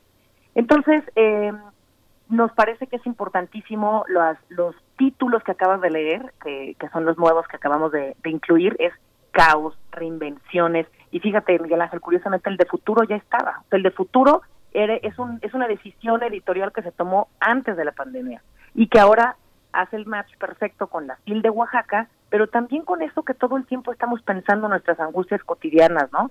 ¿Qué va a pasar? Entonces, a esto se dedica la Feria de Oaxaca, pero también el número completo de, del futuro, que es una, una belleza. Y eh, este año, de, inmediato en la pandemia, lanzamos una convocatoria que se llamaba Vivir el Encierro. Y llegaron tantas propuestas que decidimos hacer dos números. Entonces son dos números que se pueden visitar en la red, eh, Vivir el Encierro, Literatura y Arte en Contingencia. Entonces yo creo que eh, no, no hay ni un parrafito de, de sobra en ninguna de estas en, estos dos números yo invitaría a todo el auditorio a que consulte y vea esto que están haciendo mi, el equipo maravilloso de punto de partida y por eso aprovecho para decirle a Carmina que estoy agradecidísima con todo el equipo y me encantaría que ella nos pudiera contar de, de cómo participan los jóvenes en las decisiones de punto de partida. Sí, Carmina, adelante, por favor. Claro que sí. Eh, hola, muchas gracias, Anel. Eh, bueno, eh, ay, se oye, estoy oyendo un eco, no sé si tenga que ver con la con la transmisión. Probablemente tu volumen, tu volumen tal vez, Carmina. nosotros te escuchamos perfecto. Tal vez es el volumen de tu propio ordenador. Yo, me oigo a mí misma. Sí. sí, eso puede confundir un poquito. Si quieres, retírate el auricular o desde donde estés eh, no, escuchando. el audífono. ¿Sí? Eh, sí, pero, pero bueno, volviendo a, a lo que dice en el punto de partida, son varias plataformas y la, la pandemia, de hecho, eh, ha servido como un elemento de, eh, eh, de visibilización también del proyecto. ¿no? el trabajo editorial es un trabajo que por su naturaleza puede realizarse en aislamiento, aunque no es lo ideal. Es decir, que, que también esta tarde hablarán de eso en la mesa del afilo, de cómo se edita, cómo se lee, cómo se escribe en, en el encierro, en la pandemia, en crisis, ¿no? Eh, hay cosas del trabajo editorial que se complican, el asunto, eh, revisión de pruebas de imprenta y sobre todo este esta interrelación tan importante que tenemos los editores con los diseñadores, las editoras con las diseñadoras, en, en el proceso editorial. Pero bueno, hemos podido eh, eh, eh, sobrepasar esto y se han abierto espacios muy importantes. Uno, uno es este, como bien dijo Anel, el número de futuro ya venía encarrilado. Es, se planeó en la época pre-pandemia, cuando el coronavirus era una amenaza de tierras lejanas, y, resultó que nos agarró en pleno proceso editorial.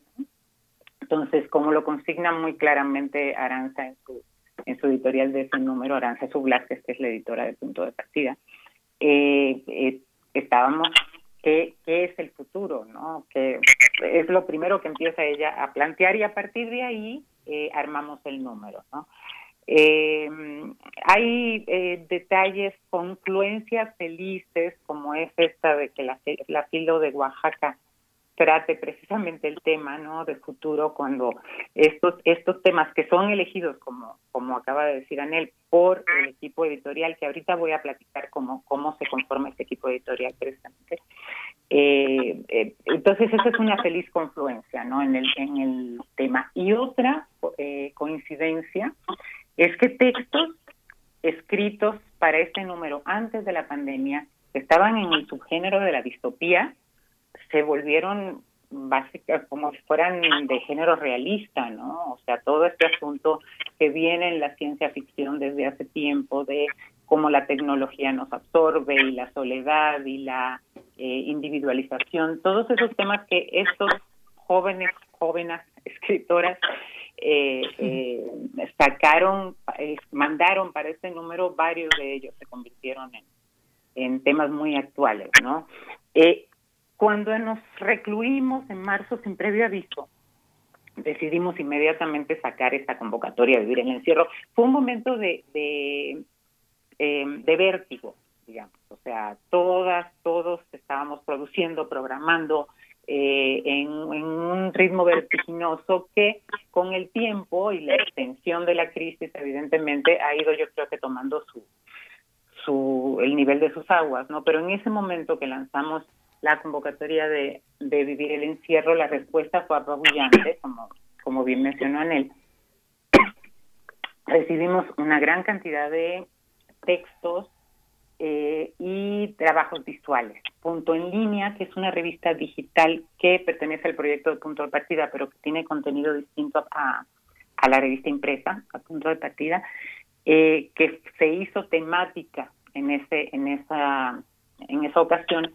Eh, recibe mucho también de colaboraciones visuales, ¿no? Entonces pudimos armar dos números yo creo que fantásticos, los invito muchísimo a que los vean en, punto en línea, eh, con una, una eh, un, nivel de, calidad gráfica visual muy grande. Tenemos, abrimos con un, un fanzine de Leonora Flores Calatayud, por ejemplo, que es una, una autora muy, estudiante de la UNAM, muy joven, tendrá 20 años, creo y que utiliza el, el fanzine, que es un género tan que ha sido usado tanto en, en como rebelión, ¿no? como instrumento de eh, eh, de rebeldía, digamos, o, incluso en el rock, ella lo utiliza como un manual de autocuidado.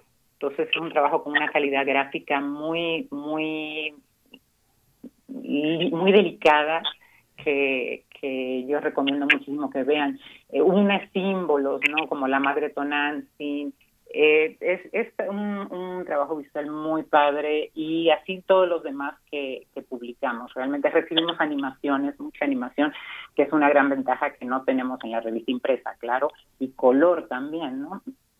Series fotográficas eh, muy... Eh, hay una serie que es sobre la, la ciudad desierta en esos momentos, que creo que ha sido la única época en que ha estado desierta, la verdad. Pero bueno, esta, este fotógrafo aprovechó esto desde la ventana de un cuarto de hotel. Qué, qué, imagen más eh, clara de la soledad que, que un hotel vacío, ¿no? Eh, entonces, eso por la parte gráfica. Eh, luego convocamos, bueno, armamos estos dos números que les recomiendo mucho y luego sacamos la convocatoria de otro tema. Ese tema lo sacó la diseñadora, eh, Vera eh, Orindain. Y em, el tema es caos. Era bueno un tema que nosotros a todos nos pareció buenísimo. Ellos arman sus sus eh, números temáticos y posteriormente ya sacaron reinvenciones y ahorita estamos trabajando en el siguiente número que se llama Sueños. Eh, hasta eh, eso es lo que tenemos de las publicaciones y a partir de eso se arma esta mesa en la filo de Oaxaca, ¿no? En la Feria Internacional del Libro de Oaxaca, porque tratamos, no los números, no, no van a tratar a Nel en esta conversación que tendrá con, con cuatro, con tres autoras, bueno, una editora, dos autoras y un autor. Eh, yo siempre hablo en, femenino con ellas porque pues es, la mesa es mayoritariamente de mujeres. Eh, y eh, platicarán precisamente no de los números, sino a partir de los números, ¿no? Por eso la mesa se llama este nombre, que es Antídotos para vivir el encierro, no todo el futuro es un caos. Carmina, es, es muy emocionante porque además de la abundancia de contenidos que nos comentas y nos comparten desde la revista Punto en línea y en Punto de Partida, además hay, un, hay una cuestión interesante que es muchos de estos contenidos son realizados por los propios lectores y lectoras. Hay una participación de la comunidad, es un punto de encuentro también. Entonces eso lo hace todavía más interesante. Probablemente muchas de estas plumas pues no tengan un camino recorrido en la publicación, pero sí hay un ánimo y un deseo de expresar lo que nos está pasando en este momento. Yo me regreso un poquito contigo, Anel Pérez, porque sobre la encuesta que nos comentabas, que ya se dieron los resultados, la encuesta sobre nuestras prácticas de consumo cultural, ¿Qué, recuperas, Anel Pérez, para lo que toca a la dirección de literatura con respecto a esta, a esta encuesta, los resultados? ¿Qué va a permanecer una vez regresemos a la normalidad normal de estas prácticas culturales eh, enfocadas a la lectura? Y a la escritura, por supuesto. Yo creo, Berenice, que no vamos a regresar a una normalidad. Es decir, lo que nosotros, lo que tenemos que tener claro es que esa normalidad ya se transformó en otra normalidad. Entonces, los hábitos y lo que hemos aprendido en la pandemia no nos va a regresar al punto donde estábamos antes de la pandemia. Eso es absolutamente contundente. Creo que hemos redescubierto mucho de lo que se puede hacer en redes, hemos redescubierto mucho de la, de la inequidad eh, social y de acceso a la cultura cuando hablamos de que ahora la cultura está en las redes, porque parecería que eso es ya la apertura a una democracia total de, de la accesibilidad de la cultura. No, en absoluto, al contrario, marca cada vez más el terreno de la desigualdad en, en los accesos a la cultura. En cuanto a la lectura, no hay duda que hemos tenido que aprender a leer mucho más de lo que se tenía pensado virtualmente en los foros que ha hecho la cátedra Inés Amor eh, a propósito de lo que nos preguntas de los hábitos culturales. Es muy interesante notar cómo em, en, cada uno de estos foros de la cátedra Inés Amor se ha detectado que ha habido un incremento en los usos culturales que ya estaban. Es decir, no son una novedad, Zoom no era nuevo, eh, ninguno de nuestras, ahora nuestros auditorios, como, como hablamos nosotros en nuestro equipo en literatura, nuestras aulas se llaman Facebook, Instagram Live, este, todas estas plataformas que ahora son espacios, ya no son medios de comunicación. Entonces, me parece que mm, el fenómeno de la lectura, pero también el de la escritura, se han modificado para siempre, en un nuevo paradigma. La forma de editar también se hace distinta, de, manera distinta. Y, eh, por ejemplo, el Colegio Nacional mencionaba Mauricio Cruz en alguna de las intervenciones que tuvo, eh, ha tenido un incremento impresionante en ventas de libros digitales que no están, que son casi PDFs, ¿no? que no están en el formato de libro digital, pero que son necesarias para el para sus lectores de seguir leyendo y leyendo. Entonces, eh, el, el, fenómeno del libro UNAM también ha sido interesante. Eh, ahora vemos que el problema es cómo distribuimos y cómo hacemos llegar los libros, porque hay quien continúa siendo un lector del, del papel impreso.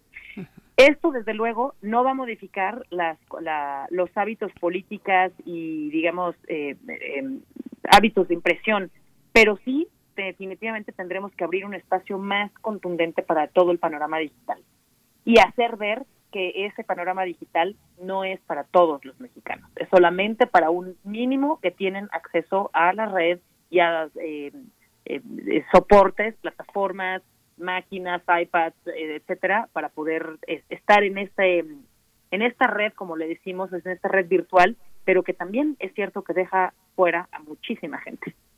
Por supuesto, quienes se quedan en los bordes de esas posibilidades de acceso, bueno, es un tema que nos toca en todos los sentidos en esta universidad, en el más, eh, digamos, formal de las clases, pero también en estas expresiones culturales, porque finalmente, lo dicen ustedes, la cultura nos está salvando en estos momentos. Y pregunto un poco en esa misma línea, Carmen Estrada, la literatura, específicamente la poesía, yo he visto, es mi percepción, que ha tenido un, un acto de presencia muy contundente en estos momentos de encierro para poder expresar lo que nos pasa y particularmente entre las y los jóvenes que están eh, viviendo en el encierro esta pandemia eh, con estas restricciones de contacto social tan importante para algunas etapas de la vida.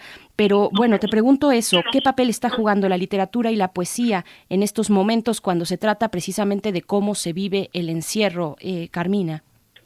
Sí, mira, yo creo en, en en este tiempo como editora de en estas plataformas que sobre todo la no ficción ha cobrado una un papel muy importante, ¿no? También la poesía, evidentemente. Tenemos en, en el número que te mencionaba de, de vivir el en el encierro una colaboración poética, varias colaboraciones poéticas muy importantes, ¿no?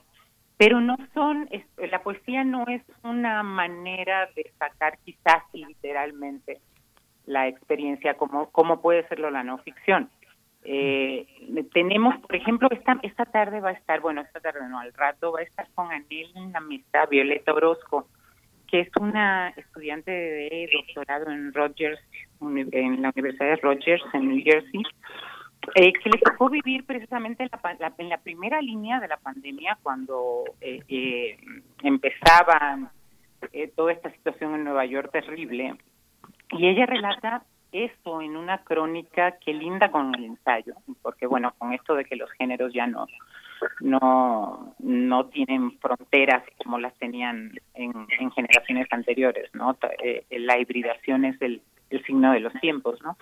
Eh, narra en esta en este texto toda esa experiencia y, y es, realmente muy interesante oír sus reflexiones. Esta, esta tarde va a estar con con Anel eh, y ella precisamente trata de esto que, que hablaba él hace un ratito también en sus textos, de la desigualdad, de la enorme desigualdad, de esa experiencia que le tocó vivir en un Nueva York, la ciudad, la meca, digamos, donde los que caían eran este ejército de desposeídos que son los migrantes, ¿no? Eh, que eran los la carne de cañón que iba al frente, ¿no? Eh, por las condiciones de precariedad y de desigualdad. Entonces, eh, eso es, es eh, una, una coincidencia. Va a estar Violeta Orozco eh, con Anel, con Michelle Pérez Lobo, con eh, Eduardo Cerdán y Aranza al rato. En cuanto a la poesía, pues sí tenemos uno, hay un, una poeta que conocimos por precisamente por ese número de Vivir en el Encierro, que ahorita va a sacar con nosotros un poemario, se llama Inventario de las Cosas Perdidas, eh, no trata directamente el tema de la pandemia, salvo en uno o dos de los poemas, pero es un poemario escrito en este tiempo, ¿no? Entonces, eh, evidentemente que el, el sustrato es, es este encierro. Entonces, ella se llama Yaroslavi Bañuelos, va a salir muy prontito su, su libro en la colección Ediciones de Punto de Partida. Es una poeta joven de Baja California, muy poco conocida fuera del ámbito local, digamos que desconocida dentro del ámbito local, aunque acaba de eh, obtener el FONCA en este año, en la última convocatoria. Entonces, pues aprovecho para invitar los a ustedes y al auditorio a que cuando tengamos este libro de Yaroslavi Bañuelo, pues eh, podérselos presentar a ustedes también.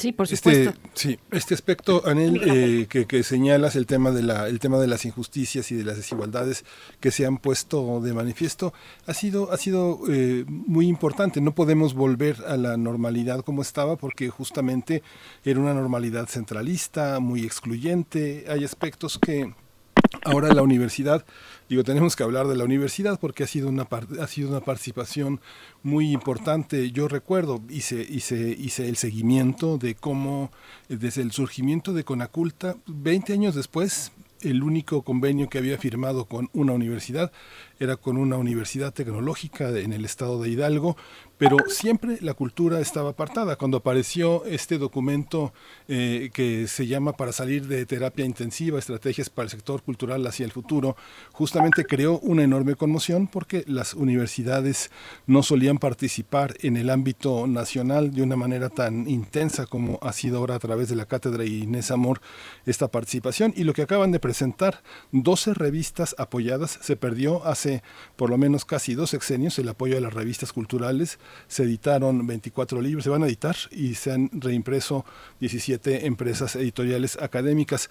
¿Cómo está el papel de las universidades en el diseño de la política cultural? Ya lo vimos en el terreno del coronavirus, que la universidad tiene, tiene con qué hacer frente eh, intelectualmente, científicamente a una pandemia como la que tenemos. En la parte cultural, ¿cómo es, Anel? Las universidades cómo, cómo salen a enfrentar, no solo la nuestra, sino las universidades. Me encanta, me encanta tu pregunta, Miguel Ángel, porque esto da para un seminario completo. Sí. Es absolutamente interesante ver cómo esta, y esto, perdóname, Miguel Ángel, claro que tiene que ver con la, con, con la pandemia, pero también con las políticas culturales y las decisiones culturales que ha tomado este gobierno, más que la pandemia. ¿Cuál es el papel de las universidades en el fomento a la cultura? ¿Cuál es el papel de las universidades en el fomento a la lectura, pero también a todas las artes? Este, este, este momento político es crucial para entender que hay una transformación definitiva en, la política cultural. No lo tengo que decir yo, hemos, ustedes han seguido muy de cerca todo lo que ha pasado con los fideicomisos, sabemos lo que está pasando en todo el ámbito de políticas que no voy a decir que retiran, pero han decidido transformar, por decirlo suavecito, ¿no? Eh, las, las políticas culturales que se habían construido a lo largo de muchos años eh, y no voy a discutir si es bueno o malo, solamente diré que es un hecho y que eso hace que nos miremos como universitarios, como responsables y como agentes distintos a los que éramos en una política cultural que tenía resuelto, vamos a decir, el apoyo a los creadores. Ahora las universidades, a partir de las decisiones que se tomaron este, estos últimos dos meses en materia de política cultural, tenemos una responsabilidad distinta y no la podemos ignorar. Es decir, las universidades públicas son eso, públicas, y por tanto tienen una responsabilidad y una incidencia directa en las en los creadores. Nosotros, por ejemplo, como Dirección de Literatura con el Museo del Chopo, también hicimos una, eh, un, un apoyo importante solamente el género del fanzine, que ya también Carmina habló de él, un género que bastante, que, que con frecuencia está olvidado, está confundido en dónde se ubica el fanzine, qué es esto el fanzine, y nos pareció fundamental también hacer una convocatoria pública como universidad pública para que quienes estuvieran interesados se sumaran y pudiéramos darles un apoyo eh, de la misma manera en la que se hizo este apoyo a las revistas. Eh, la propia revista de la universidad estuvo al tanto de esto, Libros UNAM. Me parece que, que de no hacerlo la universidad, no lo va a hacer nadie. Entonces, ahora la UNAM, pero no solo, también la, el POL y la UAM, etcétera, estamos ante una realidad donde la cultura está desprotegida y, digamos, fuera del circuito del centro de las políticas, ¿no? Entonces, eh, pues sí, sí me parece que tendríamos que, que revisar este papel no pasivo, pero sí secundario que habían tenido las universitarias en materia de, de la generación de políticas eh, de, la cultura y revisar cuáles serán ahora. Y justamente eh, Carmina ahora tiene esa enorme responsabilidad de, de, tratar de responder desde la universidad, que son los jóvenes. Fíjate que, bueno, por el trabajo que hacemos, muchos amigos que son responsables eh, de suplementos, de revistas, dicen que bueno, hay cola larguísima porque la, la, frase, la frase es, pues no sé qué tanto hacen que nada más se dedican a escribir y mandan y mandan cosas. ¿Tú cómo entiendes esta parte, Carmina? ¿Cómo deliberar la calidad de los jóvenes que no tienen tanto currículum, que están empezando a escribir? ¿Cómo hacer un consejo editorial justo, amplio, incluyente? Eso es una es algo complicado, ¿no? Eh, nosotros estamos conscientes de lo que buscamos sobre cada vez que se convoca con un tema, evidentemente, y el consejo editorial que es, es el de la dirección de literatura, ¿no? Trabajamos en todos revisamos los textos, lo, de, tenemos opiniones, dictámenes, tenemos eh, gente que que conoce de literatura y ahí quería decirles cómo se eh, forma eh, precisamente la, el, el, perdón, es que tengo acá el, el eco y me oigo, por más que he intentado no he logrado quitarlo. Pero bueno, les comentaba que el proceso de edición de punto de partida se revolucionó el año antes de la pandemia, ¿no? Eh, con una convocatoria que se llamó Partir del Punto en la cual el, eh, se juzgó la participación de varios editores, editoras, diseñadoras, diseñadores encargados de difusión y se conformó este primer equipo que ahora realiza la revista, que son Aranzazú Blasquez. Eh, Creo que perdimos a Carmina o soy yo. No, la perdimos, sí. Sí, ¿verdad? Ah, no me digas. No, ya, ya. Ah, ya, ya, ya volviste, Carmina. ¿Ya soy? Sí. Un segundo te perdimos, pero te escuchamos. Si quieres, aleja tu, tu audífono sí, de tu lo oído. Quité, lo quité sí. incluso. Sí, qué bueno. Sí, pero es bueno, sigo, sigo, ¿sí me oyen? Sí, sí, sí, perfectamente. Bueno, les hablaba de que se formó un primer equipo para realizar la revista, formado por jóvenes de la UNAM, jóvenes universitarios también, eh, dirigidos por Aranzazú Blasquez en este momento. Eh, la pandemia, para bien o para mal, eh, prolongó el tiempo de formación eh, de este equipo en la edición. Eh, porque, bueno, este año no pudimos renovar el equipo por esto que les platicaba hace un rato de la relación personal y el carácter formativo de este proyecto editorial, ¿no? En, ya no solo en quienes escriben, sino en quienes lo hacen. Entonces, eh, ese es el equipo que, eh, que produce la revista, apoyados evidentemente por eh, nosotros en la Dirección de Literatura y, Fomento Editorial, ¿no? Y en el caso de los concursos, como es nuestro concurso anual o el, un concurso que, acaba, que sacamos también, Leer la Nueva Realidad, en colaboración con DEGACO, con la Dirección General de Atención eh, a la Comunidad, a la comunidad se traen jurados. Tenemos un equipo muy grande de jurados que, que deliberan eh, sobre estos textos que en concurso se van a publicar. Maravilloso. Pues, pues no tenemos más que reiterar la invitación para que se acerquen a esta mesa antídotos para vivir el encierro. No todo el futuro es un caos que tendrá lugar el día de punto de partida de la Dirección de Literatura y Fomento de Lectura de la UNAM en la FIL de Oaxaca, en la FILO, en la Feria Internacional del Libro de Oaxaca, que todavía corre ya en sus últimos momentos. Estará eh, en este diálogo Aranzazú Blasquez, eh, Violeta Orozco, Michelle Pérez Lobo, Eduardo Cerdán, y en la moderación contigo, Anel Pérez. Pues les agradecemos a las dos esto se va a llevar a cabo, lo podremos observar de manera virtual en el Facebook de mm, la Dirección de Literatura. ¿Estoy en lo correcto? Sí, en el de la propia feria y también en el Facebook de literatura.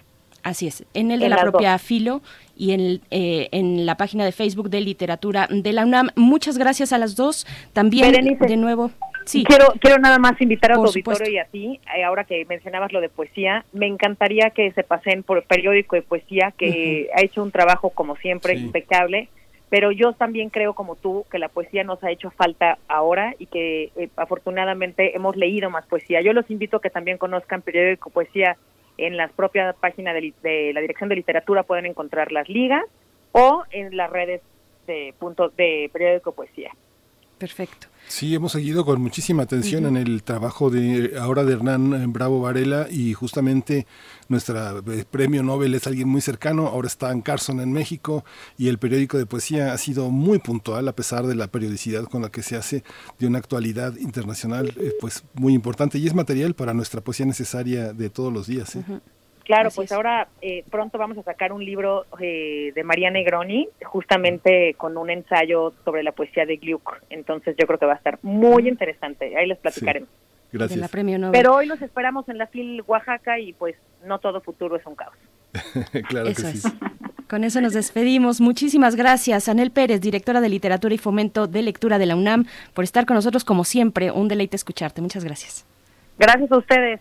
Muchísimas gracias, hasta luego. Carmina Estrada, directora de la revista Punto de Partida. No se lo pierdan, aquí en el espacio que dedicamos todos los días a la poesía, pues recurrimos frecuentemente al periódico de poesía o también a la poesía moderna de materiales de lectura de la UNAM. En fin, estamos dando siempre vueltas sobre las publicaciones que se encuentran en estos espacios digitales de nuestra universidad y bueno, mm, estamos a punto de despedirnos, Miguel Ángel Quemain.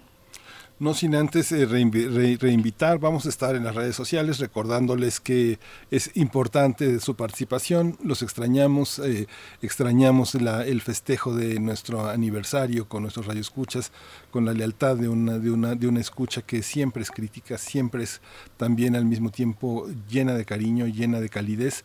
Y bueno, expresemos esta calidez en esta celebración, hagamos este gran altar radiofónico del Día de Muertos, eh, cuídense en el, en, el, en el, territorio personal, no hay que hacer aglomeraciones, la fe que nos, eh, la fe que tenemos en que todo va a estar mejor, hay que tener esa fe pero a sana distancia, hay que cuidarnos de todas maneras por cualquier cosa que no esté en manos eh, de, de, algo que está supernatural, lo que tenemos a nuestras manos es la sana distancia, es el cubrebocas, así que tenemos que cuidarnos. Y bueno, le decimos adiós y hasta pronto, hasta luego, porque en esta radio eh, universitaria han pasado personas muy importantes, personas muy brillantes. Un ejemplo es nuestro productor ejecutivo Uriel Gámez, que desde el servicio social empezó todo con eso empezó todo, con sus intervenciones. Ahora se va Arlene Cortés. Eh, Arlene ha tenido un, gran trabajo, le, agradecemos muchísimo. Las puertas de Radio UNAM están abiertas. El servicio social es, una, es un aspecto fundamental para, para el crecimiento de nuestra casa de estudios. Gracias Arlene, estuvimos un mes juntos, pero después nos separó la pandemia para unirnos en otro tipo de abrazo. Gracias a todo el servicio social, a esta gran universidad que lo permite y que nos pone en contacto con las personas más entrañables que son las portadoras del futuro, que son nuestros estudiantes. Por supuesto, y también eh, con esta despedida damos también la bienvenida a mm, Isela López Gama, voluntaria a distancia para contribuir con este proyecto llamado Primer Movimiento. Muchas gracias Isela, pero también muchas gracias Arlene por este trabajo, este trabajo pues que nos mantuvo así de lejos sin poder compartir tantas cosas que se comparten con los chicos y las chicas de servicio social. A todos los que han pasado por este espacio, muchísimas gracias porque nos dejan muchos aprendizajes y también antes de despedirnos, vamos a, Hay cumpleaños en primer movimiento el día de mañana, 31 de octubre. Miriam Trejo, nuestra coordinadora de invitados, cumpleaños. Y bueno, te mandamos un, fuerte abrazo, Miriam. Mm, desafortunadamente en estas condiciones ya nos pondremos al corriente con los pasteles y los abrazos y las mañanitas, pero de esta manera te, agradecemos mucho tu labor cotidiana que consiste en estar todo el día prácticamente eh, asistiendo en la coordinación de, invitados, realizando la coordinación de invitados. Así es que muchas gracias por tu trabajo y felicidades en tu cumpleaños, Miriam. Eh, nos vamos a despedir ya, Miguel Ángel. Ya nos despedimos, nos despedimos, nos escuchamos el lunes, eh, pasen un buen fin de semana, esto fue Primer Movimiento. El mundo desde la universidad.